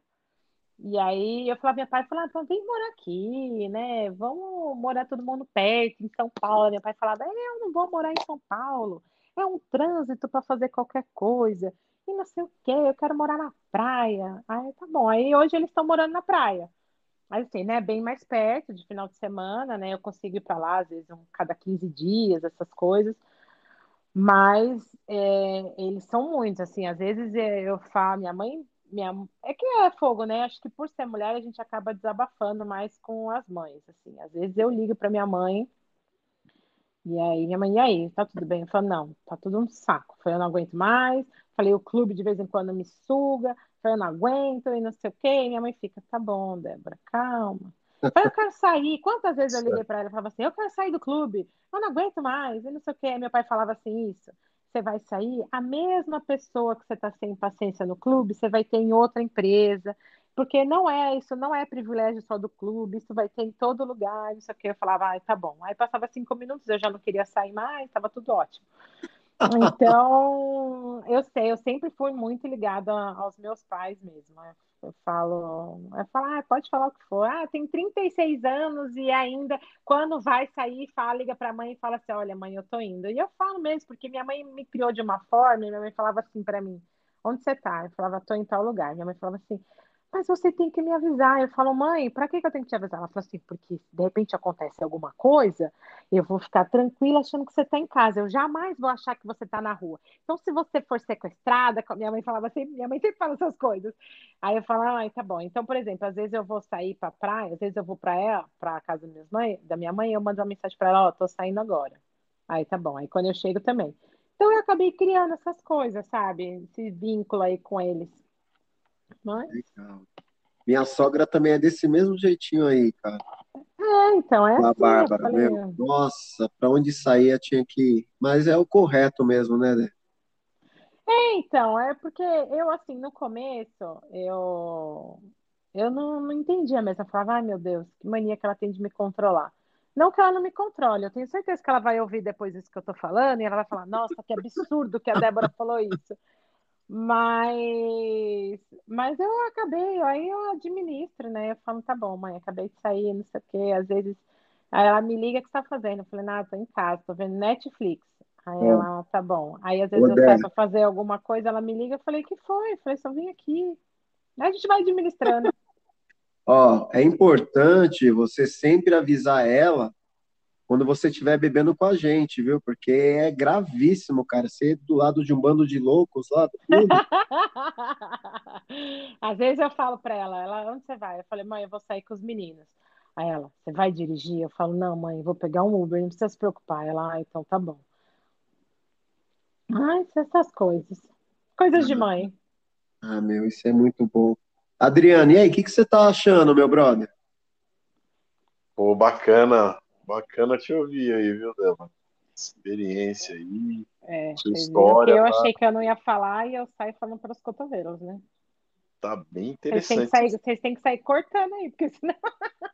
Não, filho, é sem cortes, Débora. Sem cortes. ai, ai. E você fala bem, você não é só coordenadora, né? Obrigada, Adriana. É, Fala bem. Ô, Eu Dri, brinco você que acha que ela poderia vai- dar palestra, cara? Palestra motivacional, essas Você é coisas, ela leva jeito, não leva não, Dri? Nossa, fácil. É que vocês estão falando isso porque nós estamos falando só através de voz. Falei, liga uma câmera aqui que você vai ver. Entendeu? Falei, não, esse negócio aí de, de aparecer nas câmeras não é comigo. Não, mas depois que liga, você esquece.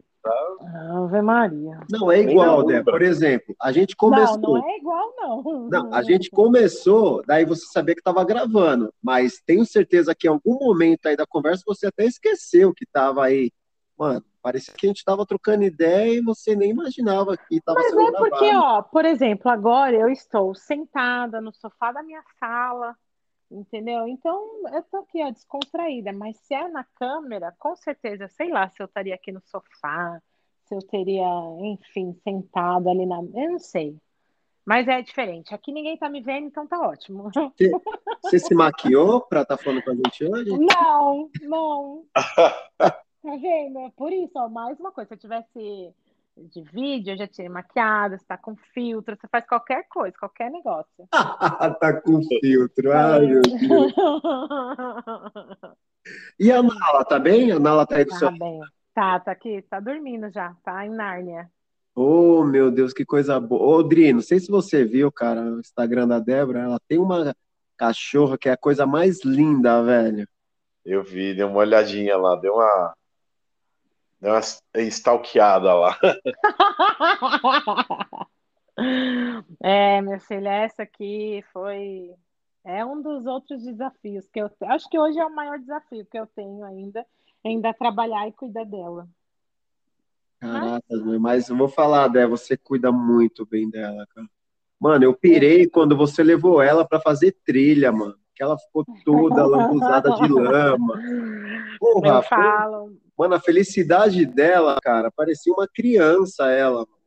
Não, eu falo, às vezes eu brinco, né, que as pessoas, porque foi assim, né, eu, pra quem não sabe, eu criei um Instagram para Nala, a ideia não era que ele repercutisse como, né, ele repercutiu da forma com que ele é hoje, É, quando eu criei o Instagram para ela, eu criei porque quando ela veio para mim, eu tirava muita foto dela e colocava no meu. E aí as pessoas, quando as pessoas me encontravam, elas não perguntavam mais se eu estava bem. A primeira pergunta delas era da Nala. Ai, a Nala tá bem? E eu falava, tá bem, eu também tô ótima. Então, e aí quando as pessoas começaram a perguntar muito dela, querer saber muito dela, eu falei, gente, eu falei, eu vou criar um Instagram para ela, porque senão no meu só vai ter ela. E aí eu comecei, aí eu criei um para ela, né? Eu conto algumas coisas dela. E aí muita gente me, me pergunta, fala, às vezes as pessoas brincam, ah, porque a vida social da Nala é melhor do que a minha. Eu falo, é melhor do que a minha também. É, porque a Nala começou a ir em evento, e aí você, você leva no evento aqui, você leva no evento ali, você acaba conhecendo mais um monte de gente. E eu falo, esse mundo pet, eu falei, o que eu conheci de gente depois dela é imensurável, assim, as propostas que eu já recebi de eventos, é, de fazer com ela, de coisas que as pessoas mandam em casa para ela.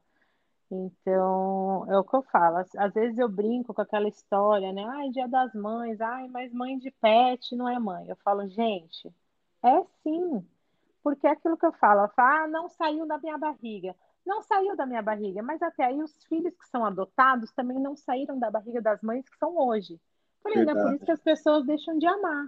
Então, o fato de ser mãe de pet ou não, não é o fato de sair da barriga, é o sentimento que as pessoas têm de coração pelos outros cachorros. Então eu brinco, ah, ela não é, não é minha filha de barriga, mas ela é minha filha de coração. Então hoje é, eu tenho duas prioridades na vida, que é o meu trabalho e a Nala. Então eu brinco com as pessoas, às vezes as pessoas querem sair comigo, ah, vamos fazer não sei o quê de final de semana. Eu falo, eu faço depois do almoço. Porque de manhã, falei, é o tempo que eu tenho com ela. Então eu vou, eu levo ela no parque, eu levo ela na praça, eu levo ela na piscina, eu faço qualquer coisa para ela gastar a energia dela, porque eu moro em apartamento. Então eu tenho esse outro lado. Porque assim, ela é muito tranquila, ela não destrói as coisas na minha casa, mas ela tem muita energia. E o fato de eu sair para me divertir e ela ficar em casa, eu fico com peso na consciência. Então, ah, o que, que, eu ah, faço? Verdade, eu ainda. falo, então eu deixo, eu faço as coisas de manhã com ela, eu deixo ela extremamente cansada, porque aí ela chega em casa, ela dorme o resto da tarde e eu saio sem peso na consciência. Isso quando eu não levo ela. Porque hoje em dia as pessoas já me conhecem, então as pessoas fazem assim, ó, Vamos em tal lugar? Eu falo, ai, não sei. Ah, mas lá pode cachorro. Aí ah, eu falo, ah, beleza, vamos, tá tudo certo. Então, as pessoas quando me conhecem, elas já, já às vezes já pensam isso. E esse negócio, né? Você acaba conhecendo o mundo pet, você vai conhecendo um monte de gente que tem cachorro, então às vezes você já acaba programando as coisas baseado no cachorro se pode ir ou não. Quando eu decidi, é, eu sempre, quando a Nala veio, no primeiro ano, eu não fiz, né? Ela fez aniversário de um ano, e eu não fiz nada, porque até aí, né, não era enfim. Mas quando eu não fiz nada no aniversário dela de um ano, as pessoas perguntavam, como assim, você não fez nada no aniversário? Eu falei, gente, eu não fiz nada. Não, mas não é possível, não sei o quê, não sei o que lá. Aí quando ela fez dois anos, veio a pandemia, estava aquele meio negócio, eu falei, ah, então decidi para fazer em cima da hora, eu falei, ah, não vamos fazer nada, deixa para lá, também sem cabeça para ficar organizando as coisas. E aí foi esse ano, eu tenho uma amiga que tem um Golden também, que é irmão dela, de mesma ninhada. E aí ela me ligou e falou: ah, vamos fazer o aniversário deles? Falei, vamos. Falei, qual? Mas é o seguinte. Falei, eu não tenho tempo para ficar organizando as coisas, né? Com as coisas no clube. É uma época para mim tumultuada, porque, né, alguns meses antes do, do Maria Lenca, eu falei, então não tenho tempo para ficar organizando as coisas. Ela falou, não tem problema. Ela falou, eu organizo, ela é aposentada, né, então ela trabalha em casa. Ah, parece que tá ouvindo, vem, sobe aqui. E aí ela falou, não, então deixa que eu organizo. Eu falei, então tá bom, então organiza tudo. Falei, depois soma tudo e a gente divide as despesas. E aí a gente decidiu fazer o aniversário dela num raft. Quando eu contei para as pessoas que eu ia fazer o aniversário da Nala num rafting, as pessoas tiveram certeza de que eu era louca. Porque a dúvida elas já tinham. E aí as pessoas falam assim: como assim você vai fazer o aniversário de um cachorro num rafting? Eu falei: eu vou fazer no rafting, numa trilha de lama. Eu falei: a Nala adora água, a Nala adora lama, eu vou juntar tudo, aniversário dela, e enfim. E aí nós fomos. E, e aí aquelas fotos é disso, é dela na lama. E assim, a Nala, ela adora, né? Ela adora água. E lama também. Então, aí só que sai dos lugares, eu tenho que dar um banho nela antes de colocar ela dentro do carro, porque fica inviável de eu colocar ela no carro daquele jeito. Mas é assim, aí quando ela chega em casa, ela chega acabada, eu chego super feliz porque ela tá ótima, e aí a gente vai seguindo a vida. A Chameli foi com você, né, nessa parada foi. aí? Foi. E aí, nesse ano, eu falei para ela, eu falei, vamos. Aí ela falou assim, e assim, o Joey, que é o da Mari, ele antigamente ele tinha muito problema com outros cachorros, ele não gostava, ele era bravo, tudo. E aí, há uns anos, acho que no primeiro ano da Nala, é, meus pais ainda não moravam aqui, e a Nala falou para mim: ah, vamos passar o ano novo comigo na praia. Aí eu falei, ah, não, Mari. Eu falei, não vou não, por causa da mala, não sei o quê, vou ficar em casa. Aí, porque eu também não podia ir para minha mãe, porque eu não ia para minha mãe deixar a Nala aqui em casa. E aí a Mari falou assim: não, vamos e a gente vai pra praia. Vou levar o Joey. E aí você leva a Nala. Eu falei, ai meu Deus, mas será que vai dar certo? Aí ela falou: ah, vamos, qualquer coisa a gente vê. Eu falei, ah, tá bom. Aí eu fui na, na teoria do tipo, se der alguma merda, eu falei, eu volto. E aí a gente fez a sociabilização do Joey com a Nala, tudo. Hoje o Joey, ele, a, Nala, a Mariana leva ele no parque, às vezes anda com ele solto. E aí deram super bem os dois. E aí esse ano eu falei pra Mari, eu falei, ah, vamos lá, leva o Joey no aniversário. Ela falou, ai, não sei. E aí eu fiquei pensando, porque na teoria eram o quê? Acho que 10, 11 Goldens e um Schnauzer da Mariana. Mas aí deu tudo certo, ninguém brigou com ninguém, ficou tudo ótimo. A Mari até me indicou, mano. Ela falou, pô, você que gosta dessas paradas radical lá é muito louco, mano. Vale ah, lá é muito gostoso, é. Eu, eu falo que eu quero ir lá de novo para aproveitar mais, né? Porque você vai lá no dia, aí você fica preocupado, né? Primeiro porque você arruma as... Porque assim, é, a gente brinca de fazer aniversário pet, mas a gente monta mesmo, a gente monta bolo, a gente monta mesa, faz bexiga, faz não sei o quê. E assim, o raft, querendo ou não, ele demora um pouco, acho que ele demorou umas quatro horas. Então, às vezes, você meio que você fica muito ali, e aí depois você já tá meio que cansado, o cachorro tá cansado. Mas eu falei, eu quero ir sim, porque lá tem outras coisas. Lá tem o raft, tem a trilha de lama, tem caiaque, tem aqueles tobogã que você desce e cai na água. Então eu falei, quero voltar lá. E ah, lá é um lugar que você tem a opção de você ir e fazer essas atividades, e você tem a opção de você só ir lá e fazer uma coisa ou outra sem ter que pagar, entendeu? Então vale a pena. O Adriano, e aí, cara? Você viu que a mulher, o que não falta é conteúdo para ela, né? É, que não falta é caçar coisa para fazer. bastante história aí. Né? Ô, ô, ô Dé, É. agora vamos falar do seu lado artístico. Ai, meu Deus, que lado artístico. Eu queria falar dos churrascos, cara. Que você, né, meu? Ô, Adriano, se você não sabe, cara, ela é uma dançarina de axé, cara. Mano, e eu não Ei, sei porque ela não falou da Bahia, das viagens dela, porque ela ia dar certinho lá, cara, no trio elétrico, dançando. Ô, Almeida, olha aí. eu, Você eu pode nem falar de vou algum falar nada. churrasco? Eu vou, posso, posso falar, posso até falar do meu parceiro de dança, que é quem vos fala. Mas, como agora eu tô ausente desse churrasco, Nada disso, você sabe que você e tá sempre aí, e aí, então, mas é, eu gosto. Eu sou uma pessoa que quando eu era mais nova, é, eu sempre fui de, de dançar, dessas coisas. Eu sempre gostei. E aí, quando você tá num lugar e você conhece alguém que é pior do que você, Nossa, essas, essas loucuras de dançar, essas coisas, então você fica, você chama um pouco de atenção. Porque o que, que deveria acontecer nesse caso? A pessoa, quando você fala assim, olha, vamos dançar, a pessoa que tem consciência, ela tem que falar assim, não, não vamos não. Tá todo mundo olhando pra gente, não vamos. Mas aí o que, que acontece? A pessoa faz o quê? Não, vamos, vamos. E aí a gente vai. E aí começa, eu e o Thiago, daqui a pouco você olha, tem dançando mais um, daqui a pouco tá dançando o outro, e quando você vê, tá todo mundo fazendo passinho no meio do churrasco. mano, é nossa, velho, mas é mesmo, você falou tudo, cara. Mas é. Nossa. E aí a gente fica tudo com cara de doido. O Thiago é pé de valsa, viu? Se toca, meu. Adriano, se toca, Pé de valsa. É verdade. E Ô, eu Dé. não sei. É. Mais perguntas? Vamos lá? Vamos. Eita, gente, mano, mas tô gostando demais disso daqui, cara.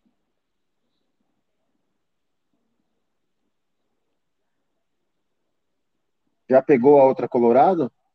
Não, não, não vou, não. Uma só tá ótima. Era só para começar, porque depois que eu começo eu não paro de falar mesmo, vocês estão vendo? Então vamos lá. Daniele Salemi. É, Débora, eu queria te fazer uma pergunta na sua trajetória profissional. Que você é muito ligada no handebol, né? Tem um amor muito grande no esporte aí. Queria que você falasse um pouquinho como foi essa sua transição do handebol para natação, que é a área onde você se encontra agora na coordenação aí. Como é que foi para você, né? É, esportes muito diferentes aí, quadra para piscina, coletivo para individual. Como é que foi para você essa transição? É, dessa daqui você já falou bastante, né? Que você até, mas se você quiser, né, incrementar aí a resposta, É, não, eu acho que eu já falei até bastante sobre isso, mas é, é bem é, é difícil, assim, né, a mudança, porque a gente, por mais que a gente vá fazer a mesma coisa, porque, por exemplo, aquilo que eu fazia, aquilo que eu faço hoje na natação, nada mais é do que eu fazia no handball, só que com outro esporte. Só que assim, né? Você mexe com outros técnicos, você mexe com outros atletas, você mexe com outras federações, por mais que as coisas sejam as mesmas, é tudo diferente. Então, e querendo ou não, é aquilo que eu falei, no handball é um esporte que eu sempre fiz desde criança. Então, era muito, tudo bem, a natação eu também fiz. Mas a, quando eu fiz a natação, era por uma questão, aquele negócio, né? Sua mãe põe você para nadar para você não morrer afogada. E então você começa a fazer a natação, você faz para aprender, para você não morrer afogado, você gosta, você participa de umas coisas ou não, mas não foi aquilo que eu decidi fazer de esporte. Então, quando eu comecei a fazer a parte do handball, era uma coisa que eu sempre gostei do esporte, eu sempre entendi muito do esporte, né? Não, lógico, não, atend, não entender assim como é, parte técnica, né, de poder dar treino, essas coisas, apesar de ter feito o estágio, mas para mim a linguagem era muito mais fácil. Então, quando você chega na natação que aí os caras começam, não, sai no 5, palmateio, não sei o das quantas, é, nananana. eu falei, misericórdia, eu falei, do que, que eles estão falando? E assim, então é tudo muito novo, então você aprende, você tem é, né, os planejamento de treino, tudo. Então, acho que foi esse foi o grande desafio, né? Entender como a natação funcionava é, para que você pudesse fazer uma coisa. E assim, é uma coisa que eu brinco muito no clube, né? É, eu, é, é aquilo que eu falei, né? Eu falo demais. Mas a gente tem um problema no clube hoje, às vezes, né? Na, que foi o, o que eu passei, que você. Eu nunca sentei com alguém lá e a pessoa fala assim para mim: olha, você vai fazer assim, isso aqui é assim, isso aqui é assim. Eu sempre sentei no lugar de alguém que já tinha saído. Então é assim, ó, prazer, essa aqui é a sua cadeira, esse aqui é o seu computador, você senta aí e você pilota. Entendeu? Então, isso para mim foi o que aconteceu na natação. Então, assim, quando eu entrei na natação, eu entrei no dia seguinte que o menino saiu. Então, quando eu fiquei sabendo que ele ia sair, né, no dia anterior, a única coisa que eu consegui fazer foi chegar lá e falar assim, então, me passa onde estão os seus arquivos. Ele falou, ó, oh, Débora, essa aqui é a minha senha, essa aqui é as minhas pastas. Eu falei, tá ótimo. E aí, no dia seguinte, eu cheguei lá e eu não sabia nem o que fazer. Aí eu tive que ligar, aí eu falei, bom, eu falei aquele negócio, né? Eu falei, eu não vou ligar para quem já saiu, eu falei, porque não tem um cabimento. Eu falei, eu não vou ligar para os técnicos, porque eu também não sei. Eu falei, eles têm outras coisas para se preocupar. Então, você senta ali, qual foi a primeira coisa que eu fiz? Eu liguei, a primeira coisa que eu fiz foi ligar para o cara da Federação da Natação que eu falei, olha, eu preciso saber como é que funciona, o que, que eu tenho que fazer, como eu faço, não sei o quê, com quem que eu falo. E aí eles começam a te dar um norte e aí você vai fazendo as coisas. Então, esse, assim, foi o mais difícil. E o mais difícil, querendo ou não, para mim, assim, foi desvencilhar uma coisa da outra. Então, assim, por mais que você trabalhe num clube, por mais que você tenha um carinho muito grande com a modalidade e tudo, a partir do momento que eu entrei na natação, eu tinha que deixar meio que o handball de lado, porque não era mais a, o meu, entendeu? Já tinha alguém para trabalhar e fazer aquilo dar certo. Mas é fogo, às vezes você trabalha muito tempo, então você tem muita. Você conhece muita gente, então às vezes surgia um problema lá, o pessoal me ligava e falava, olha, eu preciso. Eu lembro uma vez, no meu primeiro, na minha primeira competição da natação, que o pessoal da, do handball me ligou desesperado porque precisava fazer uma transferência internacional de um atleta que estava voltando para o Brasil e a pessoa que estava sentada no meu lugar não sabia fazer. E assim, natural, porque ela também, sabe, tinha acabado de sentar ali como eu. E aí você fica naquela, entendeu? Você quer ajudar, mas ao mesmo tempo eu estava no Rio de Janeiro com a competição da natação, que é aquela minha primeira competição que eu falei, então você fica meio assim, aí às vezes você fica com um pouco de medo de meio que atravessar o samba do outro, então você fica com um pouco de dedo, mas desvencilhar-se uma modalidade da outra, tanto para mim que era estritamente né, profissional e emocional em relação ao handball, você você fica meio que, meu, agora eu não, não posso mais fazer. E as outras pessoas também esperam, sabe, disso. Eu sei que na época as pessoas falavam para mim, meu, mas você não trabalha mais no handball. E eu falava, eu realmente não trabalho. Eu lembro que às vezes, quando eu chegava para ver um jogo do handball no clube, algumas pessoas falavam assim, ah, mas essa aqui não é mais a sua sessão. Caraca. E eu falava, é, eu falava assim, ah, falei, mas eu tô trabalhando? Falei, eu não tô trabalhando, eu tô vindo ver como jogo. E aí eu dou mesmo essas patadas e algumas pessoas depois ficam de mau humor e aí depois as pessoas nunca mais fazem essas perguntas para mim. Mas eu ouvi muito isso no começo. Ô, Mas é isso. Qual é. posição que você jogava aí quando você era atleta Eu jogava de armadora, que eu sou canhota. Que é isso, qualidade, hein?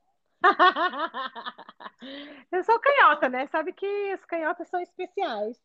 Putz, é verdade, eu também sou canhoto aí, ó. Então, tá Mas vendo? eu não sou especial, não. Nunca ninguém falou que sou especial. não, você, por ser canhoto, você já é especial, tio. Ah, então tá bom, então obrigado. Eu achei que ia escutar isso da minha esposa, mas ela nunca falou isso pra mim. Não, ai, tá vendo? Não, eu sei que só quem é canhoto sabe identificar essas nobrezas. Ah, então tá bom. Ô, Dé, hum. meu, bate-papo tá interessantíssimo. Mas eu tenho que te dizer uma coisa. Hum. Tem mais uma pergunta para você. Odri, mano, você, você achou que ia ser esse sucesso que foi hoje, cara? Que tá sendo? Cara, ó, se tratando de, de esporte, eu, eu achava assim, viu? Mas nem é. tanto, viu? Quando o Thiago falou para mim, tem X perguntas, eu falei, fala a verdade. Ele falou, eu tô falando. Eu falei, mentira. falei, eu tava, eu tava achando que não ia nem ter cinco, eu já tava pensando, meu Deus do céu. Eu, eu tava falando pro Thiago, eu falei, Thiago, falei, eu não sei sobre o que eu vou falar. Aí ele, não, fica tranquila, vai surgir os assuntos e as coisas vão fluindo. Eu falei, tá, mas que assunto? Eu falei, que da onde eu vou, eu vou pensar, eu vou lembrar? Não, agora nós vamos falar sobre X. E aí, hoje, quando ele me mandou o negócio das perguntas, eu falei, gente, falei, tô chocada. Ô, Dri, fala aí. Com nenhum convidado tem roteiro, né, Dri? É aqui, o papo é reto na hora, né? Pois nenhum, é. Nenhum. Por isso que e, eu falei, a única você, coisa Débora, é com filtro. E, e, você, Débora, foi a nossa primeira convidada aí é, que falou do pet. Tá vendo? Não é, é que falo, ela Primeira, faz parte da minha vida. Cara.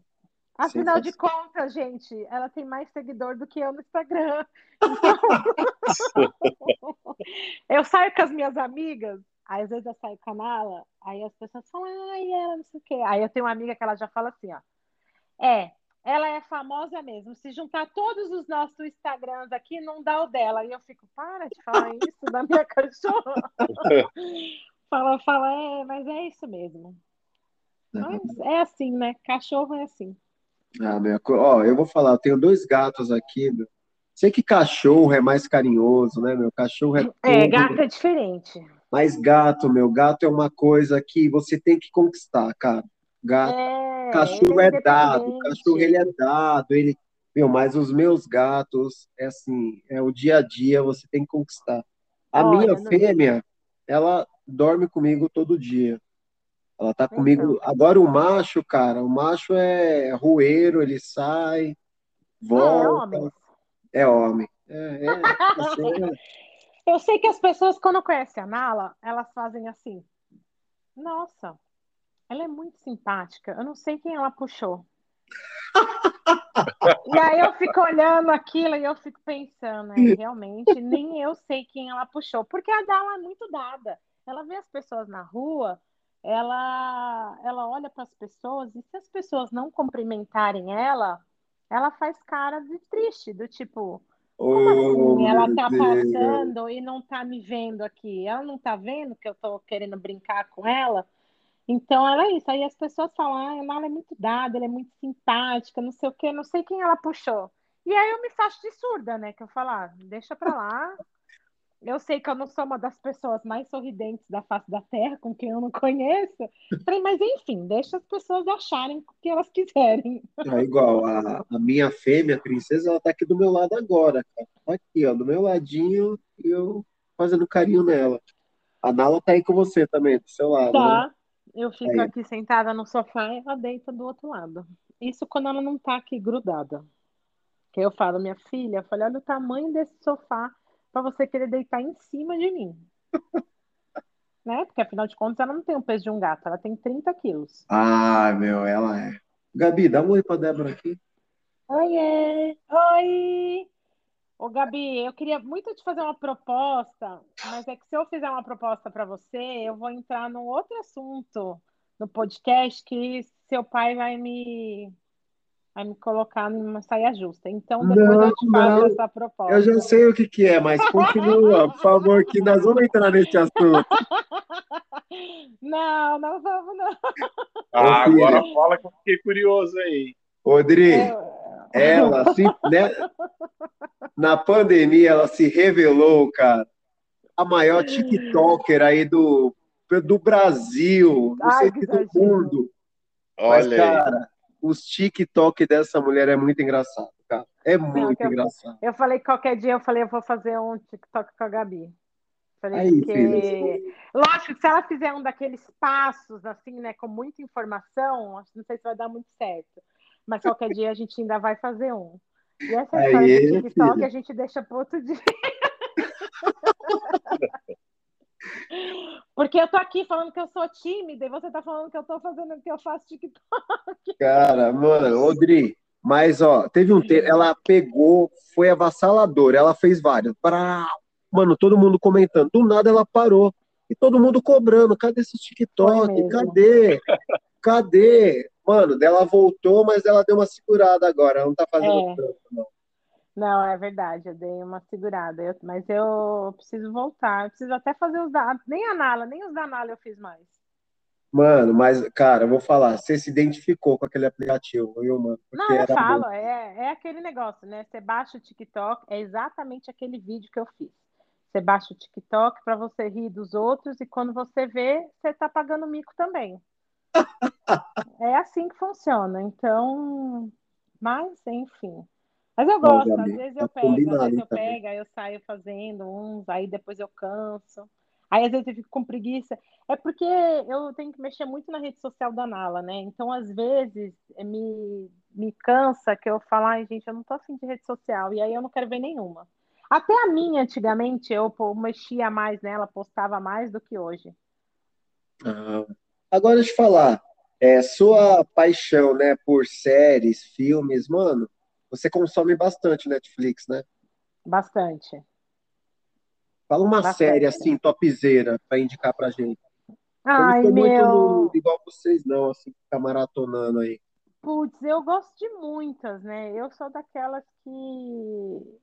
E é fogo. E você sabe que séries foi uma coisa que eu acabei aprendendo muito por causa do Guzmão. Guzmão baixava muita série e aí eu falava, o que, que você está assistindo? Ah, eu tô assistindo Flash. Aí eu falava, tá, deixa eu ver. Aí eu começava a assistir. Aí abaixava, assim, ele baixava os episódios dos Estados Unidos. E aí eu falava, não, baixa para mim. Aí depois eu já comecei, não, me dá o link aqui que eu mesmo vou baixar, que eu não tenho paciência. e aí eu começava a baixar. Então, assim, eu assisto de tudo um pouco. Então, ah, que tipo você gosta? De qualquer coisa que não seja nem romance, nem comédia, porque eu não tenho paciência. Aquelas coisas melosas eu odeio. Aquelas coisas muito engraçadas eu também não gosto. Então eu assisto muito. É, eu gosto desses de, de da Marvel, esses de super-heróis eu gosto. Já assisti, acho que quase todos. Eu gosto a, a Daniele Saleme, que é a que fez uma pergunta agora, essa última, ela brincava comigo que ela falava que eu gosto de filmes onde não tem fim, porque o diretor morre antes de terminar o filme. Porque ela fala que eu gosto de filme que tem tiroteio, que tem sangue, essas coisas. E eu realmente gosto. Eu não gosto de terror, suspense muito de vez em quando, porque eu sou daquelas que quando eu assisto terror ou suspense, se for à noite eu não durmo, que eu fico pensando. Então, é, eu sou dessas. Mas de resto, meu, eu assisto tudo. Mas assim, tem algumas clássicas que eu não assisti ainda, e que eu acho que eu nem vou assistir, tipo é, The Walking Dead, eu nunca assisti. Então. Breaking Bad, você assistiu? Isso, essa também não. Puta, é uma puta série, velho. Das Então, poucas que é, assisti, assisto. então. São clássicas que as pessoas às vezes me perguntam e eu falo que eu nunca assisti. Mas assim, eu já assisti. Deixa eu ver, numas que eu gosto, que esses dias eu estava comentando. Ó, eu já assisti Suits, que é aquelas dos advogados, que eu adoro. É top? Eu gosto.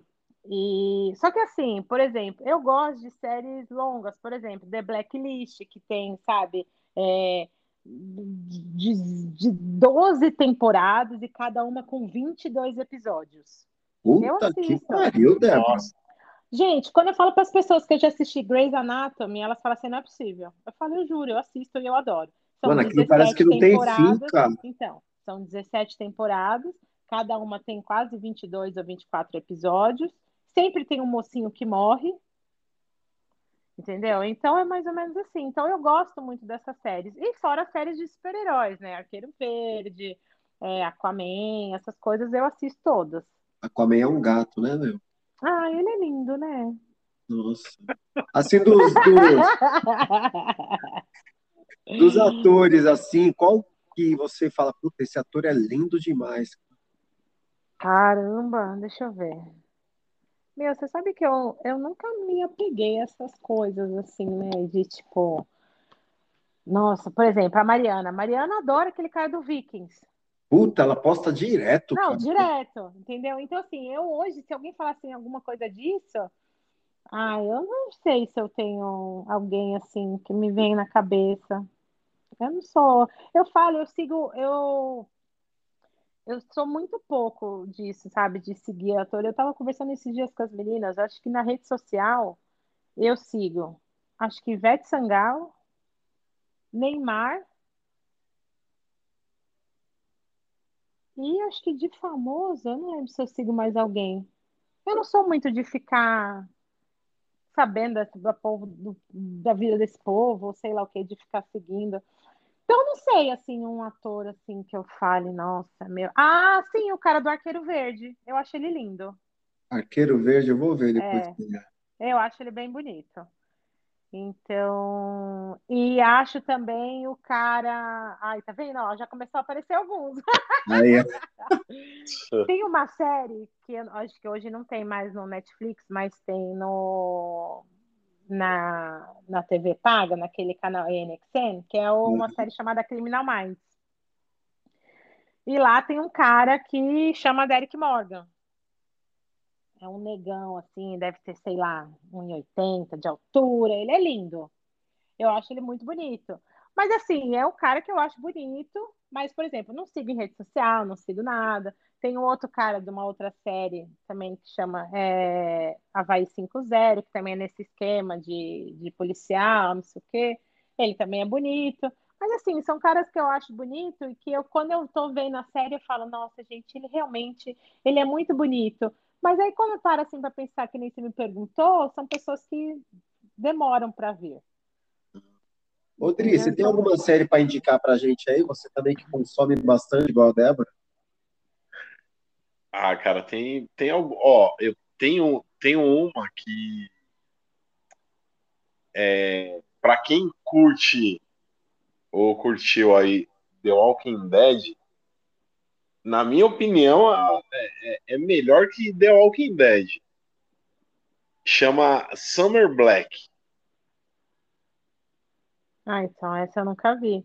Mas, é, então, aí, por exemplo, eu assisti Casa de Papel, que eu achei o máximo, eu adorei. Aí depois veio aquela Vis-a-Vis, que é também o que acontece dentro do, do presídio feminino. Então, eu gosto de séries mais ou menos assim. Não gosto muito daquelas Vis-a-vis coisas. eu comecei a assistir, eu dei uma, dei uma parada, eu tenho que dar uma continuidade. É, então, ela tem umas cenas mais pesadas, assim, de, de violência, tudo. Mas eu gosto dela. É o que essa? É do que essa série? A Vis-a-Vis é de um- numa penitenciária feminina.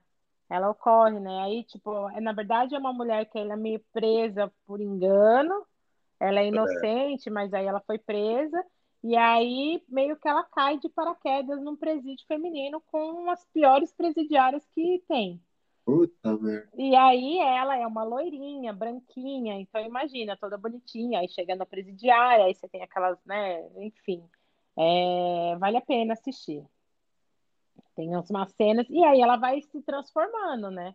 Ela vai virando aquilo que tinha de inocente, enfim, vai rolando a história toda. Vale a pena assistir.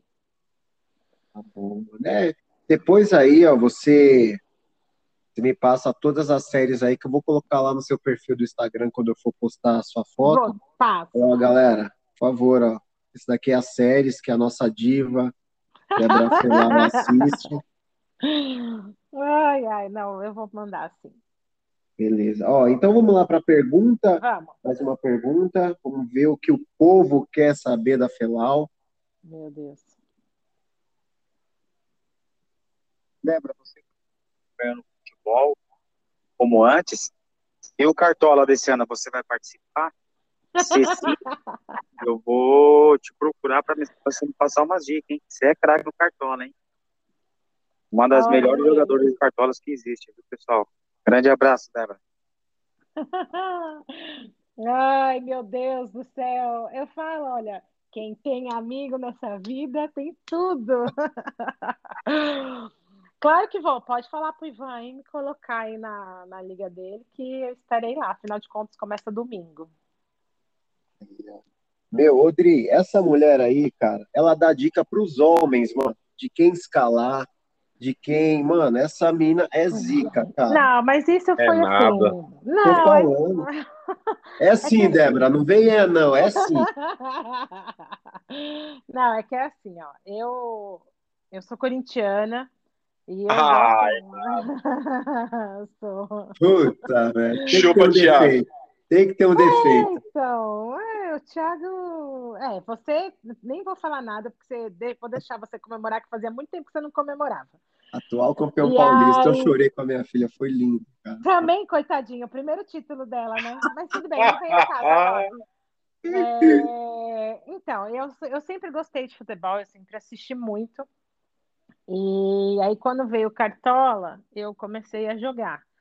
Mas assim, né? Eu jogava entre eu, as amigas, na época a gente fez, é, a gente fazia uma liga, na época Saleme também, né? Que a gente trabalhava todo na mesma sala, a gente fez uma liga entre a gente. E aí, na época, você começa a fazer, né? Você monta um time aqui, aí você vai montando, e aí o negócio vai dando certo. E aí, de repente, você começa a ver que, tipo, não, não que eu seja, sabe, uma expert no assunto, não é isso. Mas aí você começa a ver que você vai melhor do que alguns homens, e aí os homens começam, não, mas não é possível. E não sei o quê. E eu falo, mas gente, é possível sim. E aí começou essa brincadeira. E aí a gente fazia umas. Depois a gente foi aumentando as ligas, foi acontecendo. E aí eu lembro que, se eu não me engano, acho que eu ganhei, acho que eu ganhei Cartola três anos seguidos com os meninos. Até que eles Nossa. resolveram colocar o Paulinho na liga e aí eu perdi. Né? Então. E aí eu falei que o Paulinho estava proibido de continuar participando da mesma liga que eu, porque ele estava me desbancando. Mas Ah, Paulo- aí é o Paulo isso. Aí joga bem ano... também, viu? Ah, então, pois é, né? Aí ele me derrubou. Então, mas eu até brinquei, falei, esse ano ele não trabalha mais no clube, falei, então ele não pode fazer parte do cartão. então, vamos voltar. Mas é sempre assim, então a gente fica, aí eh, passa a rodada, eu vou almoçar com os meninos, aí eu fico, quanto você fez? Aí eles ficam, ah, fiz tanto. Eu falo, ah, tá bom. E você? Eu falo, fiz tanto. Aí quando o meu tanto é maior do que o deles, eles falam, não, você tá falando sério? Eu falei, aham. Não, mas quem você colocou? Eu falei, "Ah, eu coloquei o fu- o fulano, o ciclano. Aí ele falou, mas da onde você tirou que você ia colocar o ciclano? Eu falei, gente, no último jogo ele fez tudo. Eu falei, gente, tá lá. Eu não preciso assistir todos os jogos, mas o Cartola tem lá as estatísticas. Tem que colocar. Mas é que assim, às vezes eu jogo com os caras, ou então até com as meninas. A Saleme é uma, antigamente. Saleme também é corintiana. Aí ela ia jogar contra o São Paulo.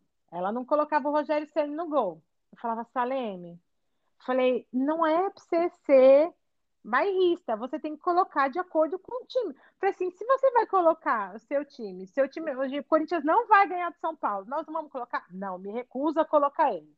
Aí eu falava, tá bom. Aí eu colocava o Rogério Senna, ele fazia gol de falta, o Daniel ficava puta porque ele fazia gol em cima do Corinthians e eu ficava feliz porque ele fazia ponto no cartola. então acontecia essas eu falo, gente, eu coloco mesmo. Eu falo, não tô nem aí que é contra o meu time, contra não é. Eu falei assim, eu não go eu não sou besta de colocar né, o, o atacante e o goleiro para não ter problema. Mas eu saio colocando. Caraca, Adriana. Mas começa aí... domingo, eu tenho ah. que montar meu time até sábado, seis e meia. Aí, ó, puta. Mano, eu tô falando, cara, essa menina não tem nada em tudo, Adriana.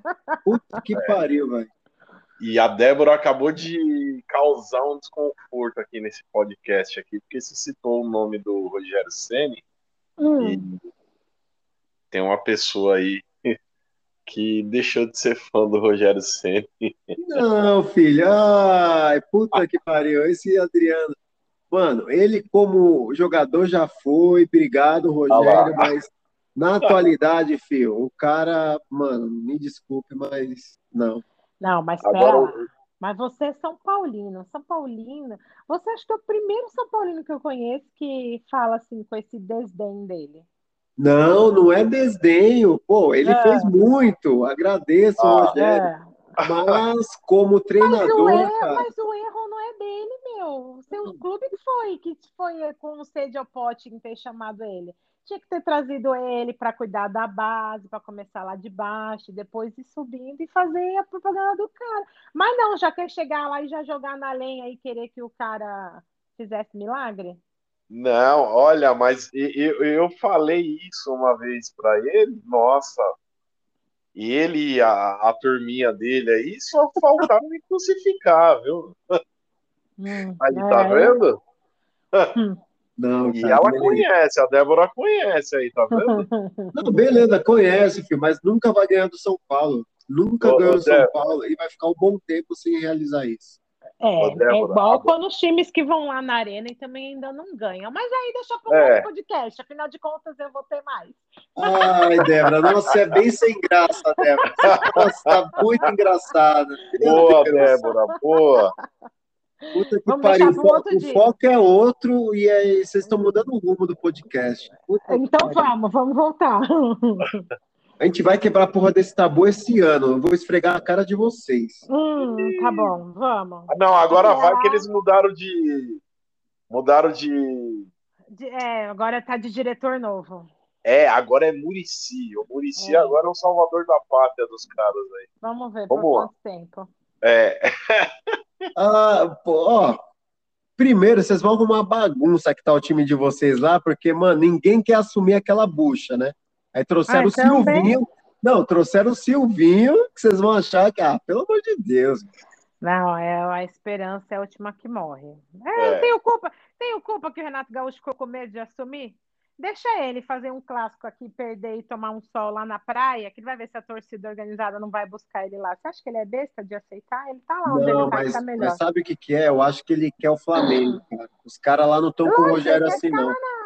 Ah lá, ó, ele, Olha ele querendo queimar o Rogério Senna no Flamengo olha, campeão olha. aí, olha lá, ó. Ué, sou eu, é a imprensa lá do Rio, vamos, filho. Vamos mudar de assunto, porque esse futebol aí nós não vamos chegar em lugar nenhum, porque os caras ganharam Paulista e já estão falando que no, da última vez que ganharam Paulista, ganharam a Libertadores. Ó, ó, dá, dá uma eu... segurada. Mano, ó, vou falar, ó, o, hum. o Guzmão, Guzmão passou mal, cara. Ele chorou tanto, igual uma criança. Mas também Há quanto tempo vocês não sentiam essa emoção? Mano, não, não. agora sendo realista, né? Sem, sem... Mano, foi foda, né? Eu aguentei cara, muito tempo calado. Que a Bárbara não tinha. A Bárbara não, a Gabinda não tinha visto.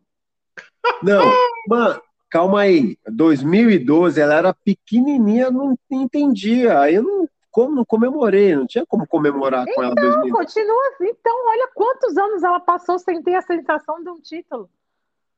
Ai, mas agora, filho, agora abriu a porteira e segura. Tá bom, agora viu? ela já pode ficar mais 12, 15 anos sem. tá louca, é, tá você tá louca. Mas isso prova que ela é São Paulina raiz. Ela vai por amor mesmo, não vai por título, não. Meu Deus do céu, viu? Tá bom, o importante é ter saúde. Vamos. Ô, Dé, agora de falar, sua paixão pelo Corinthians vem de quem? Do seu pai ou da sua mãe? Imagina, meu pai é anticorintiano, meu pai é santista. Nossa. A minha mãe, a minha mãe é todo mundo menos o Corinthians. Hum. Então eu não sei de onde veio. É, é que você é do contra. É. Pois é. Mas meu pai é santista. E você já foi para estádio tal? Já já assistiu um jogo já, assim? Já, fui, já fui para eu já fui de Morumbi, Pacaembu e só, não fui na arena ainda. Vamos ver se você é o mesmo pensamento que o Adriano. Qual que é o Ai, ídolo do Corinthians? O seu. Putz, grila.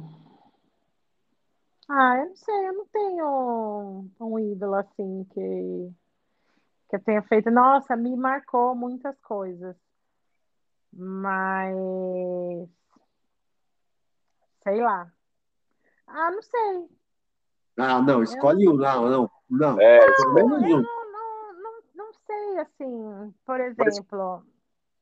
Mas... Não sei, é que quando eu, eu, eu lembro muito da agitação de quando o Ronaldo veio, mas ao mesmo tempo ele não, para mim não é um ídolo do Corinthians, entendeu? Não, não, não é uma pessoa assim que eu falo, nossa.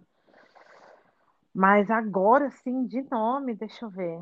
Não, mas é dos caras do passado, né? Esses caras, esses pés de rato que tá lá agora, não. Porque não, mas, mas, mas olha só, veja bem, né? Eu sou novinha, né? Você não quer também que eu saia resgatando os nomes dos passados, né? Veja não, bem. Não, os que você viu, é claro, né? Os que você viu. Ah, não sei. Agora, sim. Não sei, de quem que o Adriano gosta?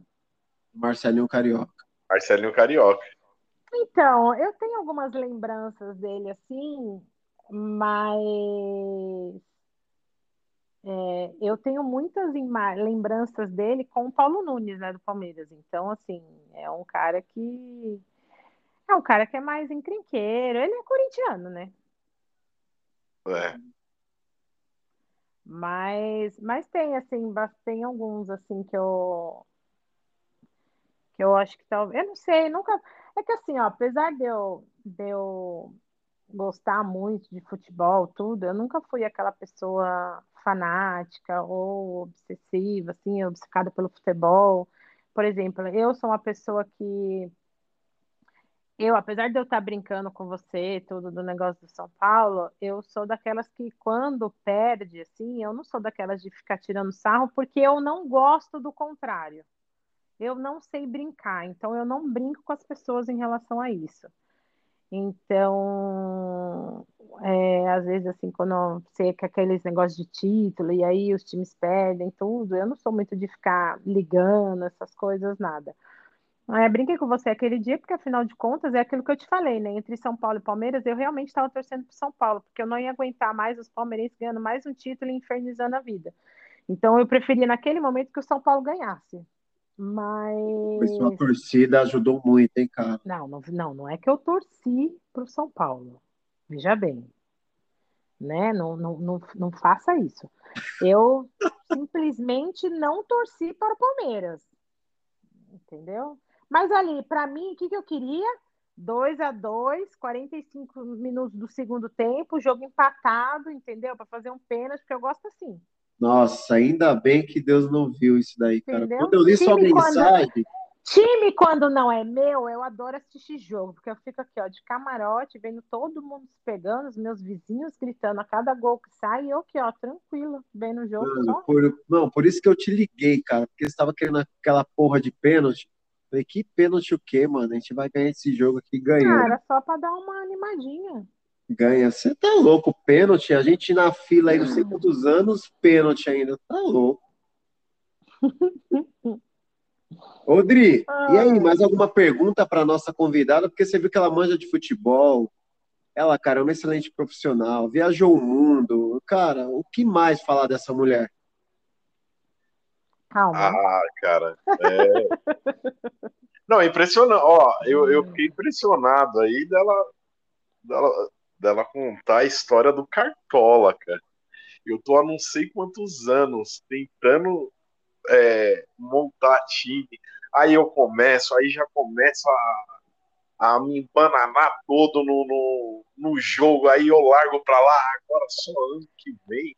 E você manja do, do, do Mas o, negócio. segredo, mas o segredo do Cartola, você tem que ir bem nas primeiras rodadas. Porque aí você ganha dinheiro, e conforme você vai ganhando dinheiro, você vai conseguindo montar o time melhor. Esse, é, Essa- o, esse é o grande lance. Essa é a dica principal. Ah, eu acho que é, porque não adianta, conforme vai passando a competição, você- se você não tiver dinheiro, os caras vão ficando mais caros, você não vai conseguindo montar. Então, você tem que fazer. Eu, normalmente, no começo das rodadas, eu tento ir mais na, na onda de ganhar dinheiro do que realmente, às vezes, fazer pontos e essas coisas. Mas a primeira vez que eu fiz mais de 100 pontos no Cartola, nossa, eu tinha vontade de publicar no Instagram, no Facebook, em qualquer lugar. Em compensação, Ah, isso- uma vez. Não, eu, o Ivan tá falando isso porque uma vez acho que ele fez menos 7, ou menos 6, ou menos 11, sei lá o que, e eu fiquei zoando com a cara dele. Ah, meu. Ele falou, ah, mas é mais- que eu não montei, eu não, me, eu não sei o que eu falei, o problema é seu. Ah, é, sempre tem, né, as É, conversinhas. então, sempre assim. Mas, E, bora e- lá. E ó, é, só, só, só para terminar o assunto do Cartola, velho, mais Hum. uma dica, né? Que quem sabe até domingo eu, eu monto um aí. Não, tem que montar. É, mas você conhece mesmo as posições aí ou, ou não? Não, é assim, ó, eu não sou aquela pessoa assim que eu falo, nossa, o fulano joga de lateral, joga de, de meio, campista, essas coisas assim. Eu não, não sou muito da parte tática do negócio. Mas o, quando você vai assistindo o futebol, e assim, até pelo cartola mesmo, que você vai pôr lá, você põe lateral, e aí ele vem toda a relação de todo mundo, então o negócio é mais fácil. Entendeu? Então, assim, o que, que eu às vezes eu vou montando, aí você começa, né? Você começa a montar primeiro onde é que você vai achar que você vai ganhar mais ponto, e de repente o dinheiro que vai sobrando, você vai encaixando os que. Eu já cheguei muitas vezes a montar os times e às vezes ter cinco reais e eu ter que escolher alguém ainda que eu precisava colocar alguém. E aí você fala, meu Deus do céu, quem é que custa cinco cartoletas para eu colocar? E às vezes tem que sair vendendo um que é mais caro, você dá um meio termo ali. Mas assim, não, eu não sou uma pessoa que eu falo, nossa, eu entendo de futebol.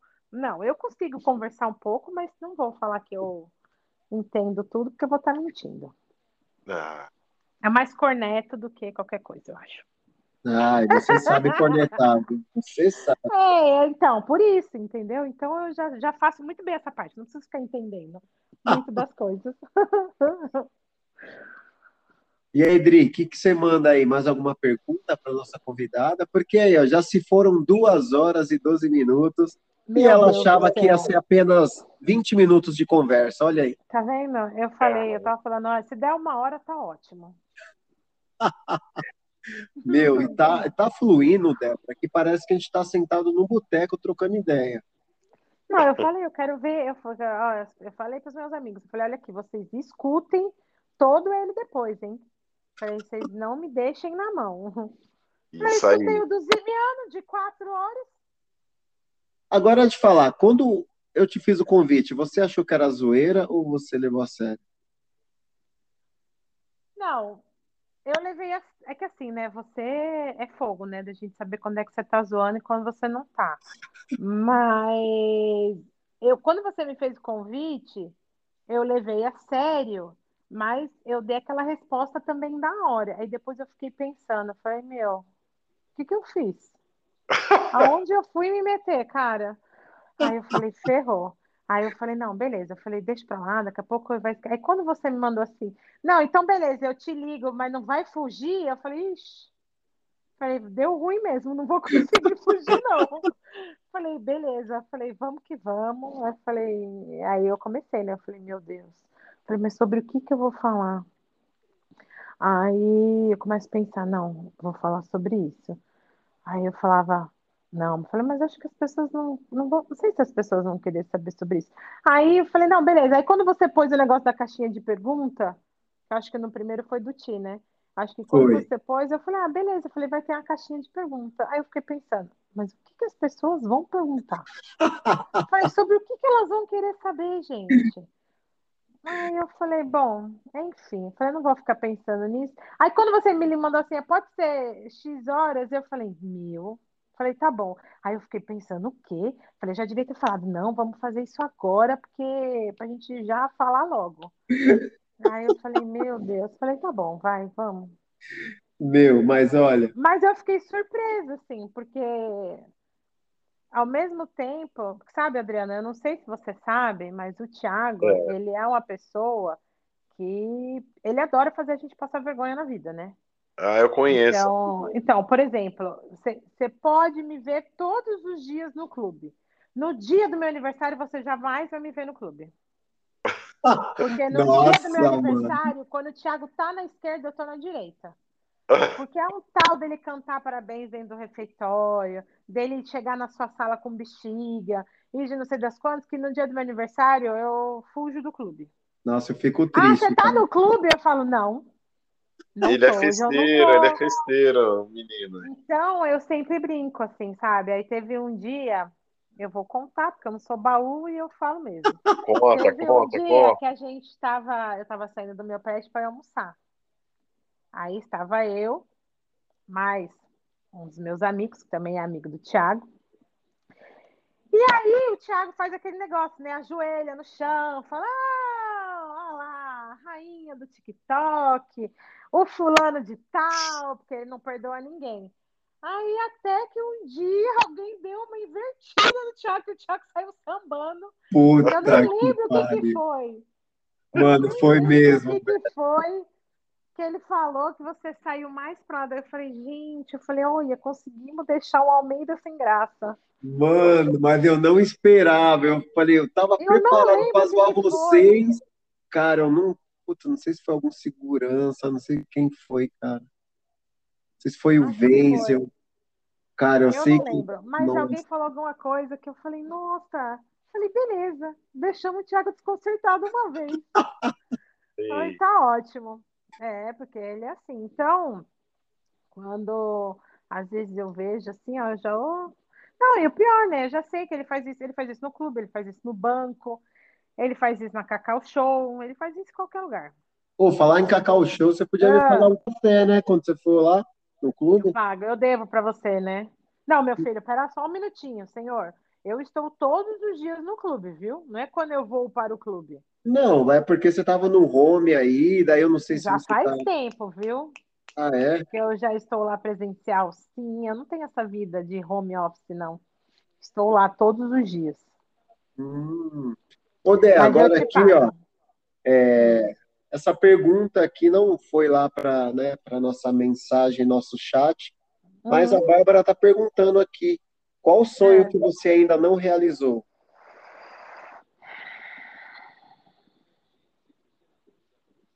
Nossa Senhora.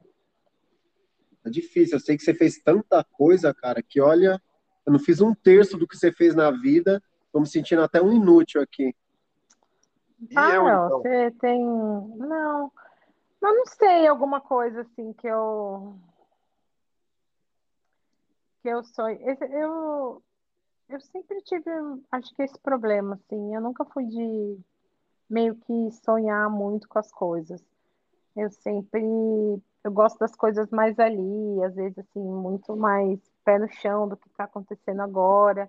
Eu não gosto muito de, às vezes, de ficar pensando nas coisas ali na frente, porque eu sou daquelas que, às vezes, eu penso nas coisas lá na frente, depois eu não chego, é, aquilo me incomoda de uma certa forma. Então, eu não sei, alguma coisa assim que. Não sei, eu, tenho algumas vontades, assim, né? Por exemplo, eu tenho alguns objetivos, que é, de repente, cuidar de, de uma gestão de algo maior, entendeu? Não só na natação, ou de repente não só no clube. Mas assim, eu tenho vontades, por exemplo, de trabalhar com algo maiores no esporte, tipo, tipo Kobe. É, eu ia falar que eu tenho vontade de participar de uma Olimpíada, mas isso não conta porque eu participei da do Rio. A do Rio, para mim, não deveria contar muito, mas não deixa de ser uma Olimpíada. Caraca, então... que top, mano. É, mas eu fui lá mais como assistir. Na época eu ganhei os ingressos do, do handball, tudo, e aí foi. Mas, assim, são vivências que, para mim, que trabalho na área, do, na área do esporte, que valem super a pena. Então, assim, eu tenho vontade de, de almejar mais coisas envolvidas com esportes, seja uma confederação, seja um comitê olímpico, alguma dessas coisas assim. E por isso que eu voltei a estudar, né? Esse ano, a pandemia, é, eu, eu me formei em educação física, aí eu depois eu fiz pós em administração e marketing esportivo em 2010, eu acho. E aí de lá para cá eu não fiz mais nada voltado assim para a área de, de estudo nem nada. E aí esse ano com a pandemia eu falei, ah, sabe de uma coisa? Falei, vou aproveitar para fazer alguma coisa, aproveitar que as coisas estão devagar, as competições não estão ocorrendo, então, tipo, querendo ou não, eu tenho mais tempo vago. E aí eu voltei a estudar. E aí eu comecei a fazer agora um MBA voltado para gestão esportiva. Então, acho que eu quero algo mais nessa linha, assim. É, mais envolvida aí com a parte de, de gestão das coisas. Mas agora, assim, há um sonho que eu tenho ainda, eu, eu não sei. Eu me considero uma pessoa é, rica de, de desejos, assim, sabe? Por exemplo, pô, eu já viajei para fora, para muitos lugares, a trabalho, mas eu viajei. Eu tenho os meus pais perto de mim. Eu tenho, querendo ou não, eu, eu brinco para falar, mas é verdade. Eu tenho a Nala hoje que me às vezes eu fico pensando, as pessoas me perguntam, ah, mas e se você recebesse uma proposta de emprego fora de São Paulo? Hoje eu não sei se eu iria, assim, por causa desses monte de coisas, dos meus pais, mas aqui perto, já fiquei muito tempo longe. Tem a Nala também, que, querendo ou não, eu tenho uma estrutura aqui montada com ela. Então, não sei, assim, eu, eu não tenho. E eu tenho muito isso, eu tenho muito o pé no chão do, do que eu estou fazendo agora. E aí, se as coisas virem, se alcançar algumas coisas, ok. Senão a gente vai vendo, vai mudando as coisas no percurso. Mas eu não tenho assim, do tipo, nossa, meu sonho é fazer isso. Não. Pode ser até um erro, né? Enfim. Qual o seu signo, Bel? Virgem. Ah. É, eu sou Momento muito... astrologia, mano. Que lindo. Fala aí, Dri. Lê aí o, não, ah, eu tenho, não, eu tenho, eu tenho muitas coisas, né? As pessoas falam que eu puxo muito meu signo, porque tem muito esse negócio de ser crítica, de ser perfeccionista, de ser organizada. Com, mais organizada é assim, é engraçado, né? Com algumas coisas eu sou organizada, com outras não. Então, mas eu tenho bastante dele, assim, algumas coisas. Tenho, algumas coisas eu não tenho, né? Mas assim, eu não sou essa pessoa que às vezes sou muito ligada assim, em signo. As pessoas que às vezes me perguntam, e aí falam, ah, que signo você é? Eu falo virgem. Ah, com ascendente que? Eu falei, ah, você já quer saber demais. Aí às vezes as pessoas, aí às vezes as pessoas me falam, aí me perguntam as coisas e elas falam, ai, não, é ascendente em. Eu acho que é, acho que é Sagitário. Acho que é Sagitário. E aí as pessoas falam, nossa senhora, eu falo, isso é ruim? Fala, já me fala, porque se for ruim, eu já mudo, já falo que é outro. Adriano, você é o quê? Eu, eu perguntei, mas é só por curiosidade mesmo, mas eu não sei explicar esses negócios de ascendente com, com isso e com, com aquilo, não. não. É, é então, só por curiosidade mesmo. Oi, Thiago. Você é o quê? Signo? Eu sou leão. Leão forte, hein? E você, Ti? Eu sou aquário. Qual que é a pegada de aquário? Eu não faço a mínima ideia. Ah, eu, eu falo, também... eu sou péssima para essas coisas. Eu sei do meu. Eu tenho uma amiga que ela é Sagitário. E aí, vira e mexe, ela posta coisa no Instagram. Ah, porque o sagitariano, não sei o que. Eu falo, gente do céu.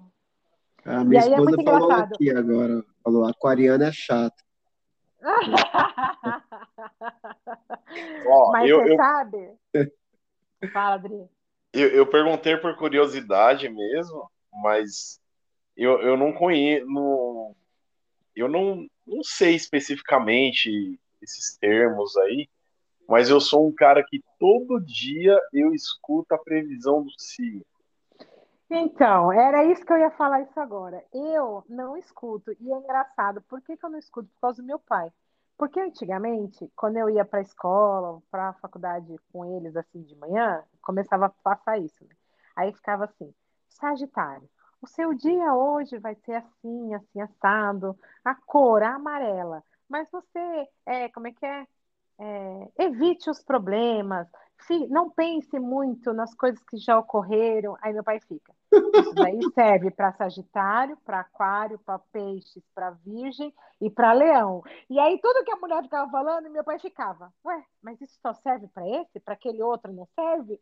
E aí então eu tinha esse negócio. Então eu nunca fui de ficar lendo, de ficar ouvindo essas coisas nem nada. Então às vezes eu tô indo trabalhar, começo a passar no rádio, eu ó, já mudo, porque eu já não tenho mais paciência. Que eu fico, ai, cor do dia, amarelo. Aí eu olho e falo, nossa, tô toda de preto, ferrou. Olha, mas Então é ó, disso. eu, eu vou, eu vou falar, eu vou até dar uma dica. Ah, Acompanhe André Mantovani. ah. Olha, eu tem, tem, tem al- al- alguns dias aí que eu eu escuto bem, tento seguir algumas coisas aí. Algumas coisas não certas, viu?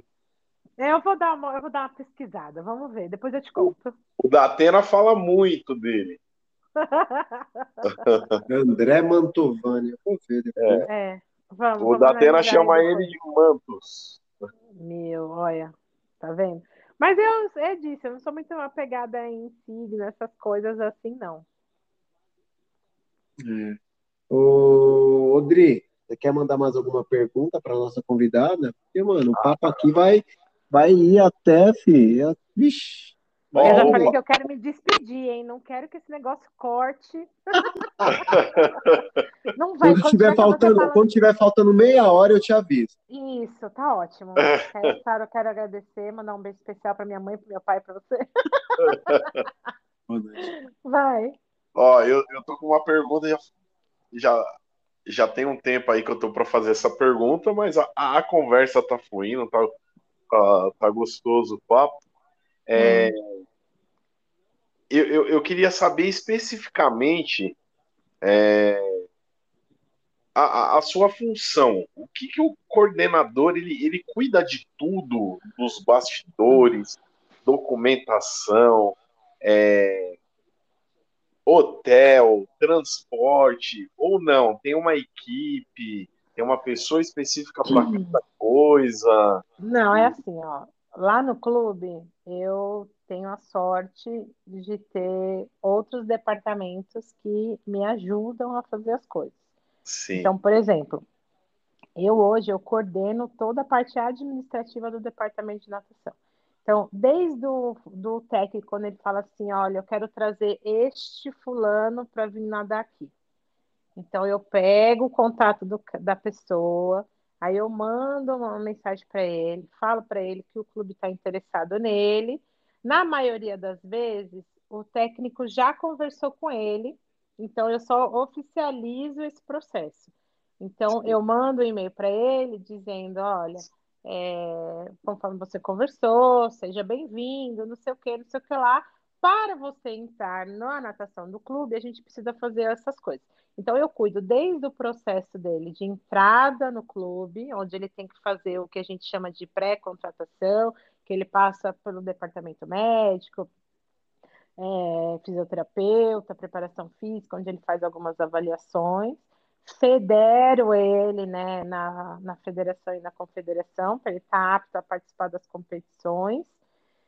E aí a gente administra tudo que ele tem lá. Então, por exemplo, a gente tem atletas que recebem ajuda de custo e tem atletas que não. Então, tem atletas que a gente faz contrato, Então, por exemplo, ah, eu faço os contratos dos atletas? Não, graças a Deus a gente trabalha num clube onde tem esses outros departamentos. Então, assim, por exemplo, a EOPE, a gente vai falar lá que o fulano vai receber X, ele precisa de contrato. Aí o jurídico vai lá e faz o contrato dele.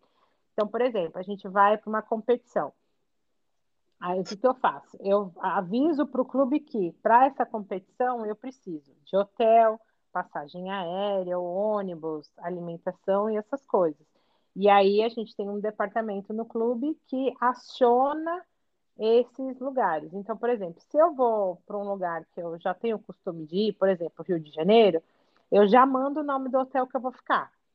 E aí o departamento de suprimentos do clube, que é responsável por isso, eles acionam o hotel, fazem a reserva, fazem toda a parte de, de pagamento depois através de nota, essas coisas.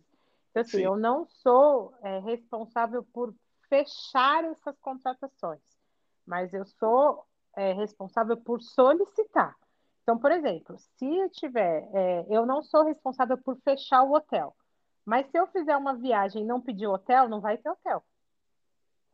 Sim. Entendeu? Então, assim, é essas responsabilidades que eu falo às vezes que as pessoas, por mais que as pessoas estejam acostumadas de que eu sei o que eu tenho que fazer, é, eu preciso que as pessoas falem, Débora, tá tudo certo com o hotel, tá tudo certo com o ônibus, é, os vouchers das passagens. Então, por exemplo, a gente tem atleta que, é, apesar de ser brasileiro, faz faculdade nos Estados Unidos e aí, quando tem essas competições aqui, a gente tem que trazer esses atletas para cá. Então, eu sou responsável por essas passagens, por trazer eles, essas coisas. Agora, na questão da pandemia, por exemplo, as competições, as poucas competições que a gente tem, a gente tem que fazer exame de Covid, tanto na ida quanto na volta. Então, tudo isso passa por mim, eu tenho que administrar essas coisas. Hoje, quando eu trabalhava no handball, eu fazia tudo isso sozinha. Sim. Na natação hoje, eu tenho um estagiário que me ajuda com essa parte administrativa. Então, ele acaba me ajudando muito com algumas outras coisas. Então, por exemplo, ah, eu, a gente volta de competição. Eu tenho que catar todos os resultados dos atletas na competição e jogar no sistema para que entre no currículo dos atletas. Então, assim, tudo isso são coisas que a gente faz. Então, por exemplo, é... o atleta precisa, de repente, a gente tem alguns atletas que moram em república. Então, às vezes, precisa fazer alguma coisa, a gente tem que acionar o clube.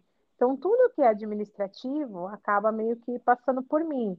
Então, por exemplo, ah, a gente vai ter um treino extra, a gente precisa avisar os pais das categorias de base. Então a gente manda e-mail para eles, então tudo isso meio que acaba administrando lá. A gente faz de tudo um pouco, né? Sim. Aí eu falo, eu brinco, eu só não dou treino.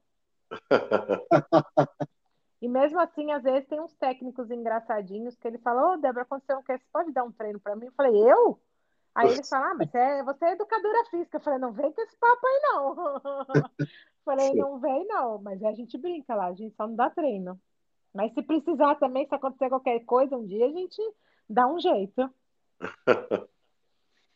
Ô, é Débora, é. agora sim, eu queria saber uma coisinha, meu. Porque você é assim. coordenadora, você tem aquele contato, né, cara? Você faz aquele meio campo ali com os atletas. Por muitos momentos, você chegou a ser uma psicóloga, assim, muitos te procuram e acabam desabafando, pedindo conselho. Ah, eu não, eu não, não acho que é pedir conselho.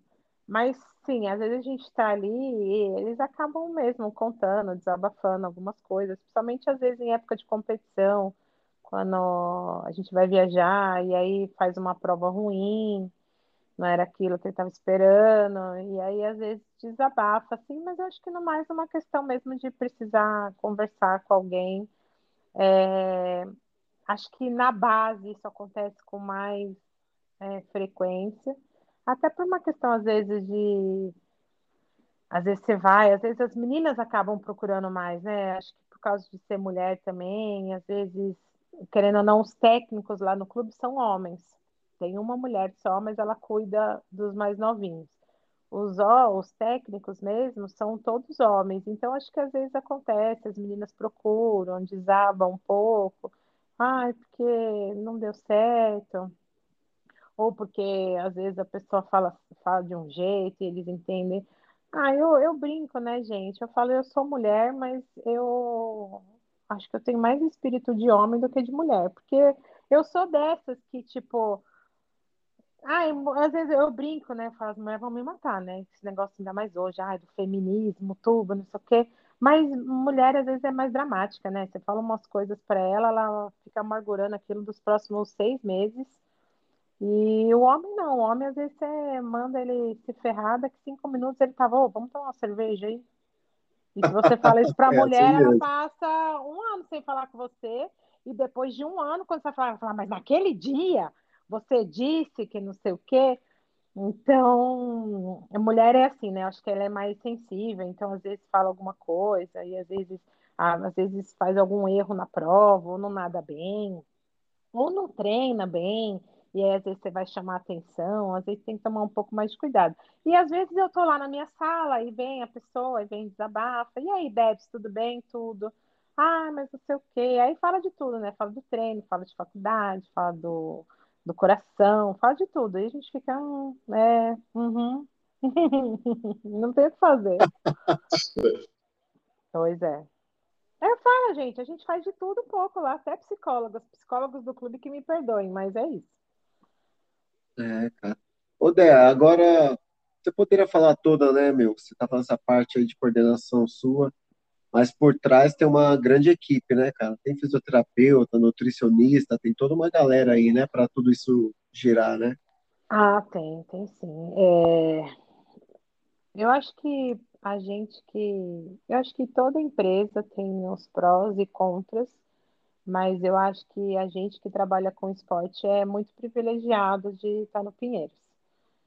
Porque a gente tem essa estrutura para tudo, né? Algumas a gente consegue transportar, então, por exemplo, ah, para a base, a gente tem essa estrutura, sabe, de nutricionista, psicóloga, mas é mais difícil da gente conseguir atender todo mundo, porque se a gente for pensar na base, na, na, nos atletas de base do Pinheiros, meu, a gente está falando aí de sei lá quantas mil crianças, se a gente for juntar tudo. Então, assim, é difícil, sabe, para duas psicólogas no clube atender meio que todo mundo.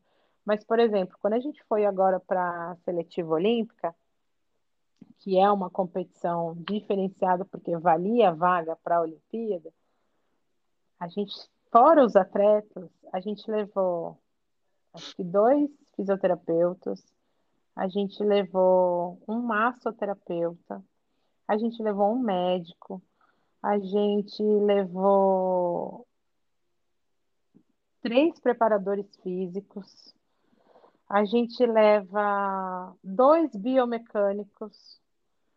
É... Fora isso, tem eu lá, né, como chefe de delegação, meio que cuidando de tudo. A gente tem, às vezes, quando a gente consegue fechar é, a viagem com determinada agência, a gente tem o suporte da agência na competição. Então, assim, enquanto eu estou cuidando daquilo que é na competição, ele está cuidando daquilo que está no hotel, para ver se aquilo que, a, que o hotel está fazendo de comida é o que realmente os atletas podem comer. Então, assim, tem muita coisa envolvida. Eu espero que eu não tenha esquecido de ninguém, né, em relação ao staff inteiro. Mas é muita gente, é muita gente para que trabalha em busca, sabe, de colocar um atleta na, na seleção, em busca de fazer com que ele dê o melhor resultado. É, infelizmente, não são todos os esportes, apesar de a gente estar no mesmo clube, não são todos os esportes no clube que tem é, esse apoio todo, até porque, né, às vezes demanda muita gente. Mas eu digo assim que esportes como, eu acho que os esportes individuais eles demandam também um pouco mais de atenção das pessoas, porque, por exemplo, a natação que você tem prova, o atleta nada de manhã, descansa e depois nada tarde, é um desgaste muito grande. E tem atleta que tipo nada todos os dias. Então, chega no final, assim, ele está bem esgotado. Então, a gente tem sim um apoio de todo mundo. Fora isso, é, a gente tem os técnicos, tem os auxiliares técnicos, tem os estagiários, todo mundo que ajuda a fazer o negócio andar. É, cara, Edri, você viu que não é, não é fácil não, né, cara? A gente vê na TV tudo bonitinho lá, mas é... uma, coisa é... toda por trás aí. A minha mãe que fala, às vezes minha mãe, às vezes minha mãe vê as competições e minha mãe fala, ai, Débora, tava tudo perfeito. Aí eu falo para ela, você não sabe, aconteceu isso. Ela falou, mentira falou, mas eu nem vi isso. Eu falei, que bom, né, mãe? Eu falei, tá ótimo, então. Era esse exatamente o intuito da coisa. mas, nossa, já aconteceu, já aconteceu de acabar a energia no meio da competição. Ixi, já tive várias.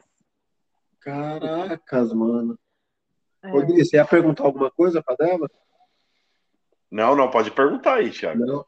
Ô, Dé, você falou, mano, da, das Olimpíadas, tudo bem que foi aqui no Rio, é que você falasse a energia, cara, que é você estar tá ali em um jogo de Olimpíadas, mano, assistindo, prestigiando.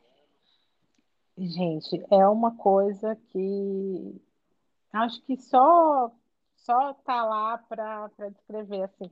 É que é aquilo que eu falo, né? Eu sou muito envolvida com handball, então é, para mim é, ver estar tá lá e ver um jogo do handball, ver é, pessoas ali que foram meus atletas e que hoje, por exemplo, eu estava fazendo essas contas hoje, eu já estava vendo a convocação do handball para a Olimpíada.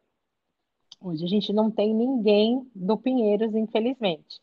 Mas nós temos 11 ou 13 atletas que eram nossos. É que hoje eh, todos eles estão na Europa.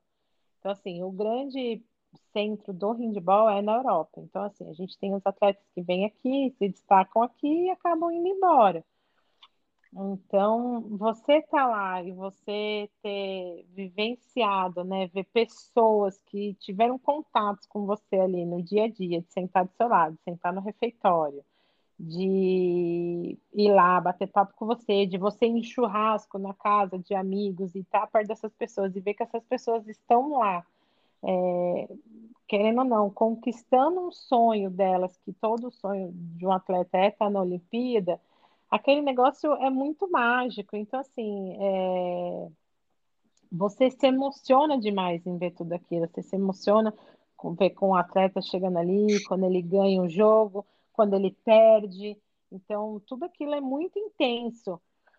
Fora que você vive, vive todo aquele clima. Então, assim, você entra no, no ginásio para você ver um jogo, você tem aquela torcida. É, talvez eu falo, ah, é uma Olimpíada dentro de casa não conta, mas talvez eu tenha vivido uma coisa que todo mundo adora, que é ter uma jogar dentro da torcida em casa. Que foi o que é, para eles era muito importante, entendeu? Você fazer uma Olimpíada e a torcida está a seu favor. Então, quando a gente saía do jogo e você anda lá, né, na época lá pelo, pelo Rio Centro, aí você vê as TVs ligadas, cada hora passando numa coisa, e aí você sai de um espaço, você tá vendo handball, de repente você sai, e aí você consegue ir lá e ver, porque assim, você tem alguns ingressos na Olimpíada que eles esgotam muito rápido, né? Como voleibol, basquete, esses esportes, natação, é... eles são, eles acabam muito rápido. Mas aí você vai lá, por exemplo, os do handball, na época eu ganhei. Então eu fui ver. Mas aí você chega lá e você tem outros para comprar. E você vai lá e você vai comprar o quê? Na época eu fazia crossfit. Aí o que, que eu comprei? Levantamento de peso. Sabe quando é que eu ia sonhar que eu ia ver um, um, um, uma Olimpíada de levantamento de peso? E aí você vai lá, e aí você vê outro esporte, um outro público, uma outra torcida. Então, assim, é uma coisa muito. Eu espero ir em outra é, para ver isso de novo. Quem sabe Paris, né? Porque agora Tóquio não vai dar, porque a Covid também não deixa, e também ah, é muito longe. Muito longe, outras coisas, outra comida, outra cultura. Mas. Pô, ia ser animal, mano. Ia ser top. Tóquio. Não, é, então. Mas. Ah, é fogo, né? Hoje eu, eu falo, olha, ter bicho de estimação, eu falo, é muito legal, mas hoje você pensa em muita coisa, né? Hoje eu fico Ah, pensando, é meu, já pensou eu ficar um mês lá, que seja, e tudo bem, a Nala não vai ficar sozinha, ou vai ficar na minha mãe, ou vai ficar no hotel, qualquer coisa. Mas aí depois de um tempo você começa a pensar, né? Começa a fazer falta. Eu, quando, quando eu vou pro Rio de Janeiro, que ela fica na minha mãe, eu já. Eu ligo, converso com ela. Sim, eu converso com a minha cachorra. E aí, passa um tempo, eu já fico, nossa, não, meu, eu quero voltar para casa, quero ver ela, não sei o quê. Mas enfim, mas é uma é uma energia muito boa. Assim, eu sempre falo, se uma pessoa tem dúvida, vai. Vai e depois conta, porque vale a pena. Ah, que legal, cara. Ô, Daí, dá pra ver que você tem muitos amigos, né, no handball, porque eu vejo toda vez que você tá assistindo o jogo lá, você marca os caras, você sempre, meu, Eu tá tenho, ali, né, meu, dando essa eu moral pra eles, né? e assim, é, a gente meio que cria uma família ali no handball. É, eu, às vezes eu brinco isso, mas quem não trabalha, não, quem não trabalha no handball ou quem não vive, é, nunca vai conseguir entender. Então, por exemplo, é, a gente tinha um costume de quando acabava um jogo no clube, alguma coisa assim, a gente sentava todo mundo ali no boliche, aí às vezes comia algumas coisas, os meninos pediam cerveja, qualquer coisa, sabe, para comer depois do jogo, beber, enfim, e ficava conversando aquilo sobre o jogo, sobre, sabe, algum alguns momentos do jogo que deram certo, que deram errado, tudo. Então ali vai se criando uma família muito grande. Então eles são muito unidos. Eu não sei se é porque é um esporte que não tem tanta visibilidade da TV, então assim, é, eles meio que se juntam muito para o negócio dar certo. Então, tem muito disso. Por exemplo, é, esse negócio que eu, que eu falo de acabar o jogo e da gente sentar lá e ficar batendo papo, é, e às vezes um jogo que acabava 10 horas da manhã, eu já saí, eu já cheguei a sair do clube uma hora, uma e meia da manhã. E eu nunca vi em nenhum outro esporte, nem no vôlei, nem no basquete. Na natação é mais difícil, porque como é, as competições são duas etapas, então não dá para ficar muito tempo no clube, porque no dia seguinte você já tem que cair na água de novo. É um outro perfil. E mas assim, é- é- você cria uma família. A gente brinca que ali é a família azul e preto, porque quem está ali veste a camisa e a gente sabe que se for para fora, para a Europa, e depois precisar voltar, vai voltar para o clube e ele vai ser bem recebido. Então a gente brinca que é uma família mesmo ali, quem está ali está junto e vamos nessa. Então é um carinho muito grande que eu tenho com todos eles. E é o que eu falo, e por um lado é ruim, porque eu já sofri muito ali, sabe? De você ter, de você ter atletas que viram seus amigos, que praticamente eu cheguei a, eu tenho um atleta ali que era meu atleta, virou meu amigo, hoje é quase meu irmão.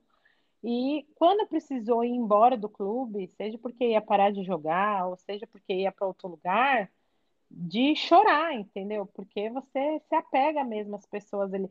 E a minha mãe é uma pessoa, minha mãe sempre foi, minha mãe sempre gostou muito de juntar os meus amigos. Então eu lembro uma vez que eu tive um aniversário aqui, a minha mãe já morava em Foz. E aí ela veio para o meu aniversário e ela falou: Ai, vamos, vamos fazer, vou fazer um jantar para seus amigos. Juro, naquele dia eu devo ter chamado, não muitos, devo ter chamado acho que uns cinco ou seis. Amigos do handball, atletas. Quando a minha mãe fez a comida, minha mãe ficou com medo de eles passarem fome. Porque minha mãe fez comida e de repente, meus caras, tudo enorme, tudo cheio de fome que vinha aqui. E minha mãe cozinha muito bem, então todo mundo come muito bem. Então acaba virando, entendeu? Então eles viraram muitos meus amigos, viraram, sabe, praticamente filhos da minha mãe. Então, a gente tem essa amizade, assim, e eu falo, e eu levo hoje, hoje não importa onde eles estão, estejam em times adversários, estejam na Europa, enfim, eu sempre vou estar ali torcendo por eles. Lógico, né, que se às vezes está num time rival, eu já fico, oh, oh, né, já dou aquela brincada, mas, enfim, às vezes eu já chegou time, gente sair do Pinheiros e para jogar no outro time, quando eu ia jogar no Pinheiros, eu falava, oh, sabe como é, né? Você sabe que aqui. Fala, ah, eu sei. Eu falei, tá a camiseta do Pinheiros aí por baixo? E eles dão risada, porque eu falo, gente, uma vez Pinheiros, vai ser sempre Pinheiros. Não, não tem como. Poxa, Débora, isso mostra que vai além do esporte, né, cara? Vai, vai. Em algumas coisas assim, vão sim. Ô, ô Débora, é.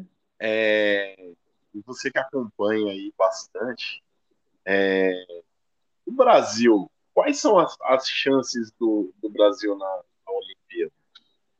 No handball? Isso. Ai, meu Deus, meus amigos vão me matar. É assim, ó, é difícil. É, a gente tem, acho que, uma chance maior no feminino, que o feminino já foi campeão mundial, mas, por exemplo, o time do masculino ele meio que. Não é que ele foi reestruturado, mas assim, o feminino, quando foi campeão mundial, é, ele já tinha aí, acho que 90% das meninas que já jogavam na Europa por um bom tempo. E eu acho que isso ajuda muito. Você tem uma cultura diferente, você meio que já começa a jogar com eles, com seus adversários na, na Olimpíada já por um bom tempo, então você já sabe muitas vezes, né, porque vocês se encontram naqueles campeonatos, o campeonato europeu é muito forte, então meio que você vai se acostumando a jogar com, com quem você vai encontrar do lado oposto na Olimpíada. Então, assim, por exemplo, você chega no campeonato europeu, a menina que joga do seu lado vai ser uma das suas adversárias na Olimpíada. Então facilita muito isso. Eu acho que ajudou muito o feminino quando foi campeão mundial. O masculino, o masculino ele demorou mais para engatar essa onda aí de todo mundo ir para a Europa. Então tem o que? Acho que uns uns seis, sete anos para cá que eles meio que foram. Então assim é difícil. A gente perdeu um campeonato pan-americano ano passado, masculino. O feminino eu acho que já é um time mais adiantado, eu acho que dá até para esperar algumas coisas, até pelo fato de ter sido campeão mundial. O masculino, acho que é difícil. Os times masculinos europeus estão bem fortes. Você tem aí a França, você tem a Alemanha, que são, né, Polônia, essas coisas, e são times muito bons. Então, assim, eu não sei, eu gostaria muito de uma medalha, mas eu falo às vezes, eu não sei se eu, se eu falo isso porque eu sou muito amiga e aí eu quero muito e fico torcendo muito. Eu falo, não sei se eu tô com muito pé no chão ou se eu tô delirando. Mas eu torço aí sim, mas é difícil. E assim, a gente tem um problema que é o país não investir na modalidade, né? Eu, eu quando eu fiz a minha pós em administração e marketing esportivo, o meu tema foi exatamente essa da minha discussão, que é a gente não ter o apoio da, dos meios de comunicação com handball. E aí muitas pessoas falam para mim, ah, mas é porque o handball não tem um título expressivo e por isso não chama a mídia. Aí eu falo, para mim isso é um círculo vicioso, porque assim, se um esporte não tem um título é, de representativo, ele não chama a TV. Mas, ao mesmo tempo, se ele não chama, a TV, se a TV não transmite, as pessoas também não conhecem aquilo, e aí você começa difícil de praticar, às vezes você vai praticar, você já está muito tarde, e aí você não tem tanto aquela base, aquela quantidade de gente para você começar a investir selecionando. Então, para mim, é um círculo muito vicioso isso. Então, eu espero que o masculino né, engate igual engatou o feminino, para que né, as pessoas. A gente tem um campeonato nacional de handball muito fraco, então acho que isso também dificulta. Acho que por isso que todo mundo, quando acaba meio que é, aparecendo um pouco aqui no Brasil, logo recebe uma proposta para fora e vai, porque aqui a gente brinca, às vezes a gente faz uma liga nacional e você, sei lá, você faz 10 jogos no ano. E aí você vai para um campeonato europeu, você faz 40 jogos no ano, sei lá, bem mais. Isso é Então é difícil. É, não, é muito. E fora o nível, né? Você joga lá na Europa, você joga o primeiro contra o décimo e você tem aí um nível bom. Aqui você joga o primeiro contra o último, você ganha de 50 gols, fora quando você ainda não vai jogar, às vezes, com um time que vem lá de não sei de onde, ele vem exatamente com sete contados, se machucar alguém, ferrou. Então tem muito disso. Mas eu espero, sim, eu torço muito, ainda mais pro masculino, porque são onde, é onde eu tive o contato maior, onde estão os meus grandes amigos. Então eu torço muito sim aí para dar um resultado. Vamos ver, né? Eu já eu já peguei as tabelas dos jogos, são jogos às nove e às sete horas da manhã. Eu falei, graças a Deus, pelo menos vou precisar acordar de madrugada. Ou eu vou dormir muito tarde, ou eu tenho que acordar muito cedo. Porque quando foi Pequim, era em madrugada. Aí às vezes eram três horas da manhã, eu tava lá acordando para ver o jogo. Minha mãe, minha mãe falava, eu não acredito. Eu falava, mãe, fica tranquila, tá ótimo. Mas vamos ver o que que vai ser. Eu torço muito. Ah, legal. É, Dri. Ô, Dé, agora eu queria saber, meu, esse período da pandemia, cara, como foi esse período aí que foi, tá sendo um período difícil aí para muitos brasileiros. Queria saber como que você passou esse período e como tá sendo até hoje para você. Ai, para mim é muito difícil, né? Assim, eu ainda bem que eu, eu não peguei, meus pais não pegaram, eu não tive nenhuma assim perda de alguém próximo. Tive, conheço muita gente que perdeu, mas eu não tive assim nada próximo.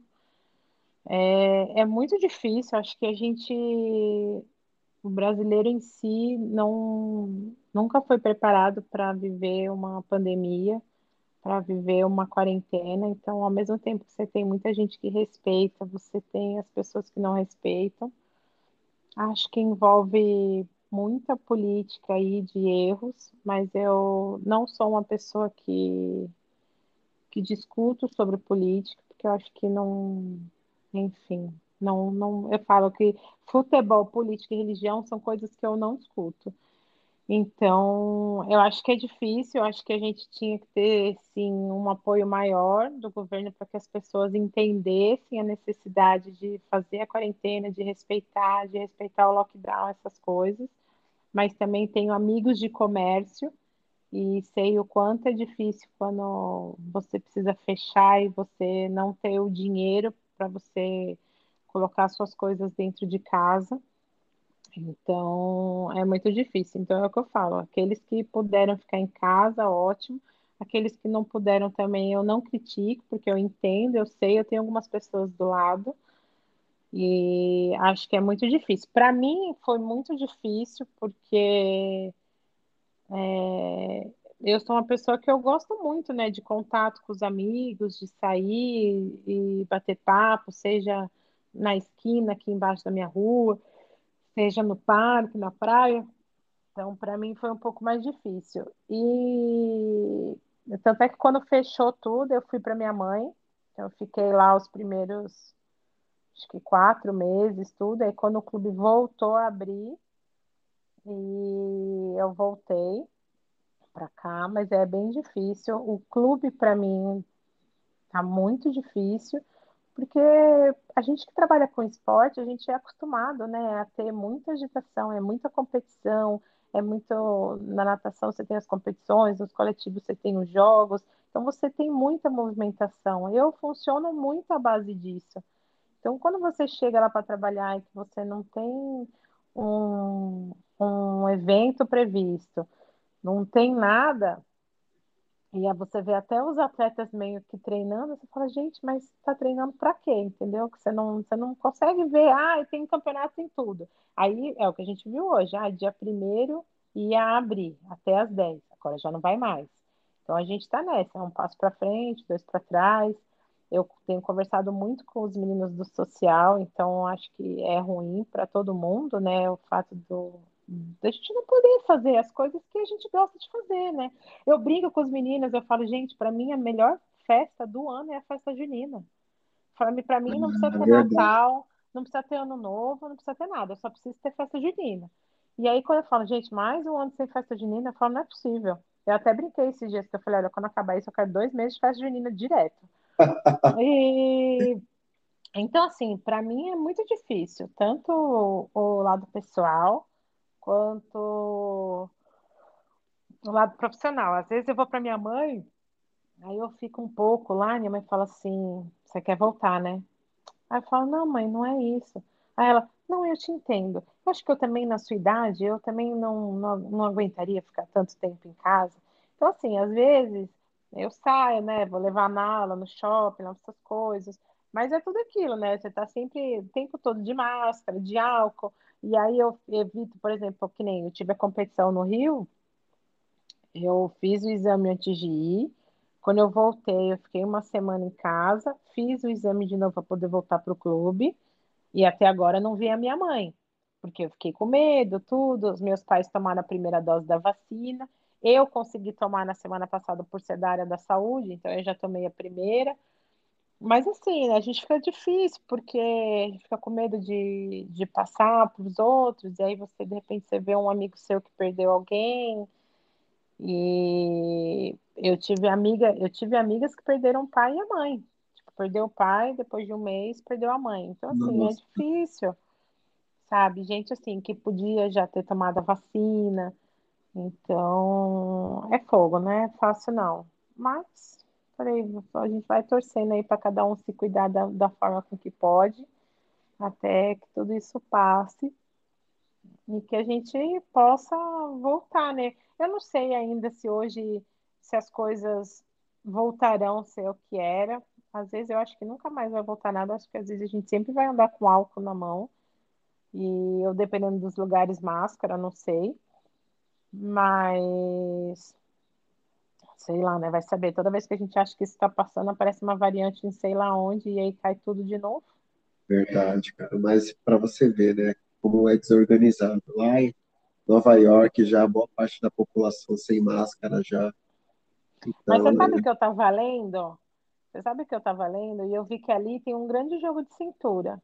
E o que que é? Pelo que, pelo que eu estava lendo, o pessoal nos Estados Unidos não é muito adepto a tomar vacina, né? Eles não gostam muito.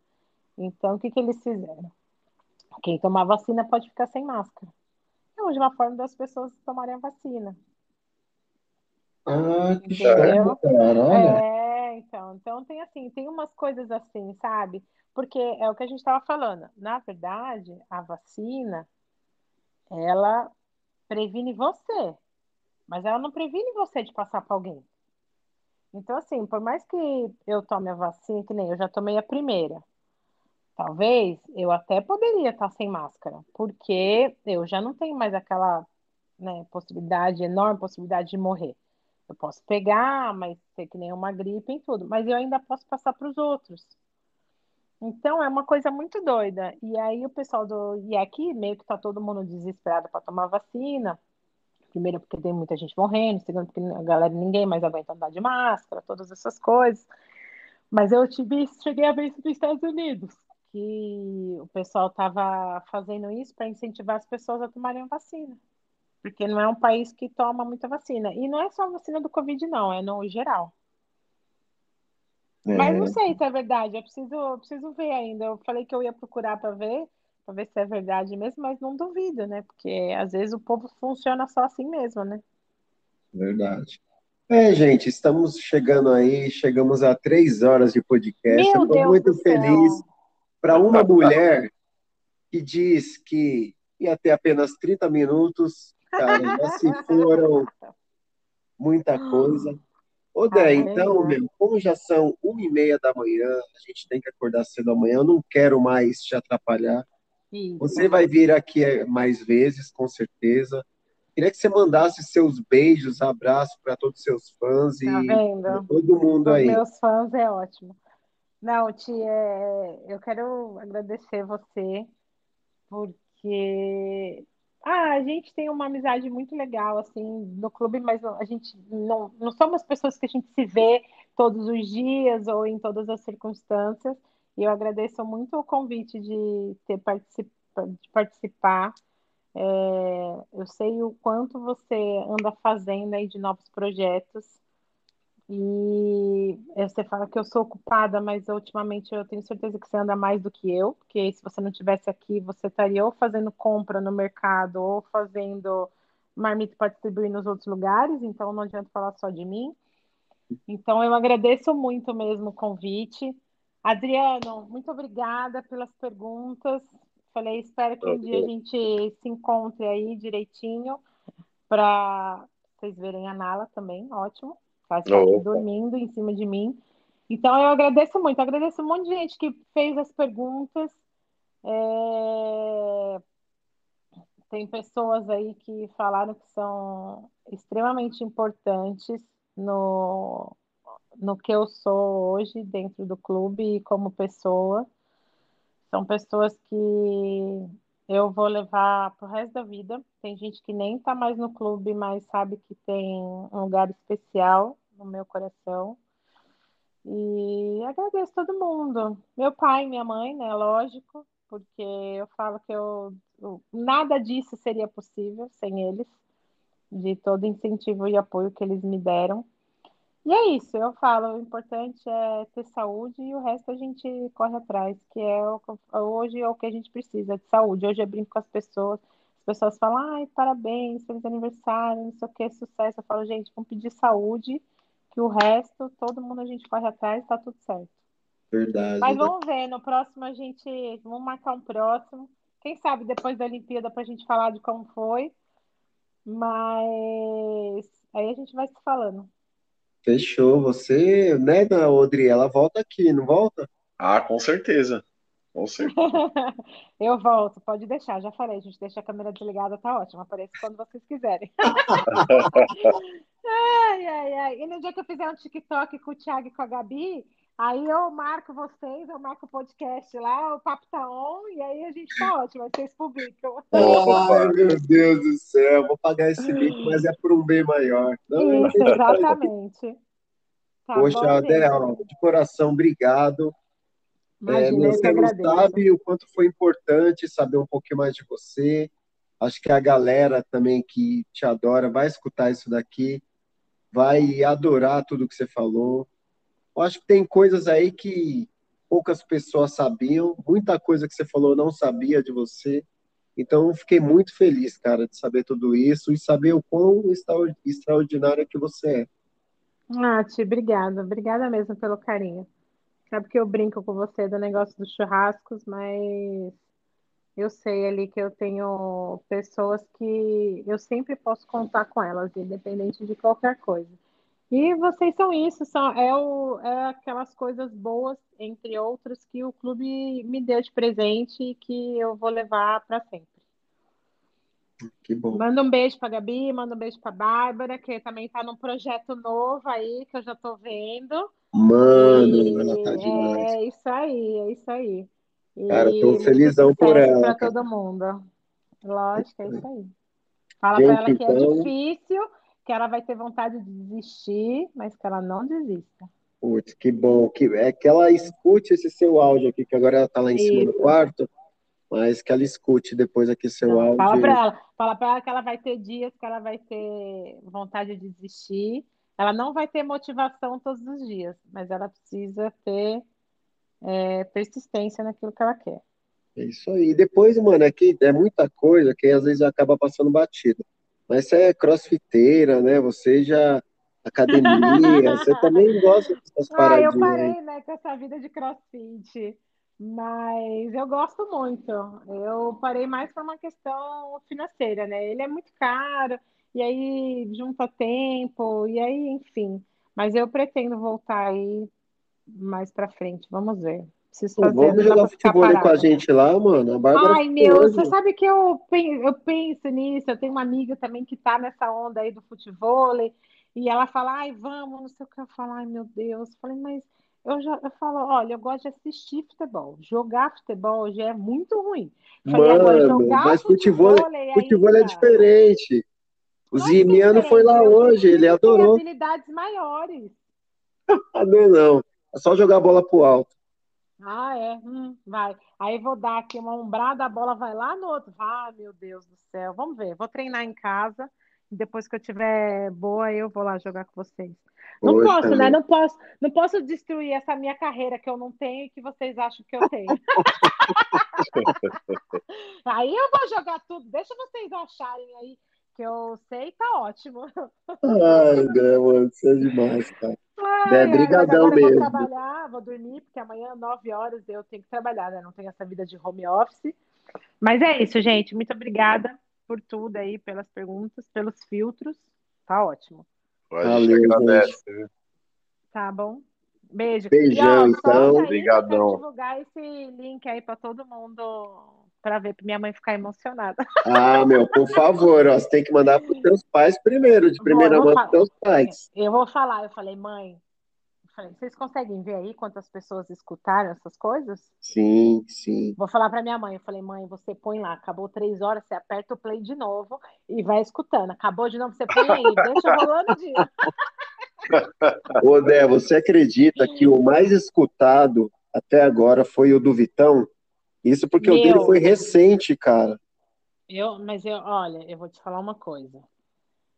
Tiago, o Tiago, quando bateu quatro horas, eu falei, meu Deus do céu. Eu falei, ninguém vai esperar. Aí veio o Vitão, com três horas. Aí eu falei, ai, caramba. Aí eu vi que esses dias você postou de alguém que eu não sei se eu posso falar, mas eu sei que também vai durar aí um tempão, que eu já tenho, eu sei que tem muita coisa para contar. Eu falei, gente, o povo vai ficar ouvindo. Eu preciso ouvir o do Vitão ainda, eu não ouvi. Do Vitão. Quando você estiver arrumando a casa, apesar que você não arruma a casa, né? Você tem a diarista. É Mas- mais ou menos, né? Não é bem assim. Mas eu vou Mas- escutar assim do, do Vitão. Eu tava falando pro Ti hoje que eu vou que eu vou ouvir sim. Nossa, o do Vitão ficou muito louco e a galera, meu, abraçou mesmo. A gente É. olha nos números aqui, todo mundo escutando o do Vitão. É, mas Ah, é é assim, bom, né? Tem, tem muita gente que tem muita história boa para contar ali que a gente é, sabe ali, às vezes por cima, né? E tem muita coisa boa ali para contar. Ah, tem. Agora depois você tenta me convencer a o Wenzel, cara. Eu queria muito o Wenzel aqui, mas ele tá, cara, Ele tá fugindo, né? tá, Ele tá com tá. medo, ele tá com tá. medo. Eu já falei para ele, tá com medo de você jogar ele na fogueira. Mas isso aí, Dé. Beijão, Tá bom, a obrigado. vai se falando. Bom Beijo, descanso, filho. tá bom? Até daqui a pouco. Tchau, Adriana. Tchau, tchau. Valeu, Dri. Obrigado, mano. Beijo, Tchau, tchau. tchau.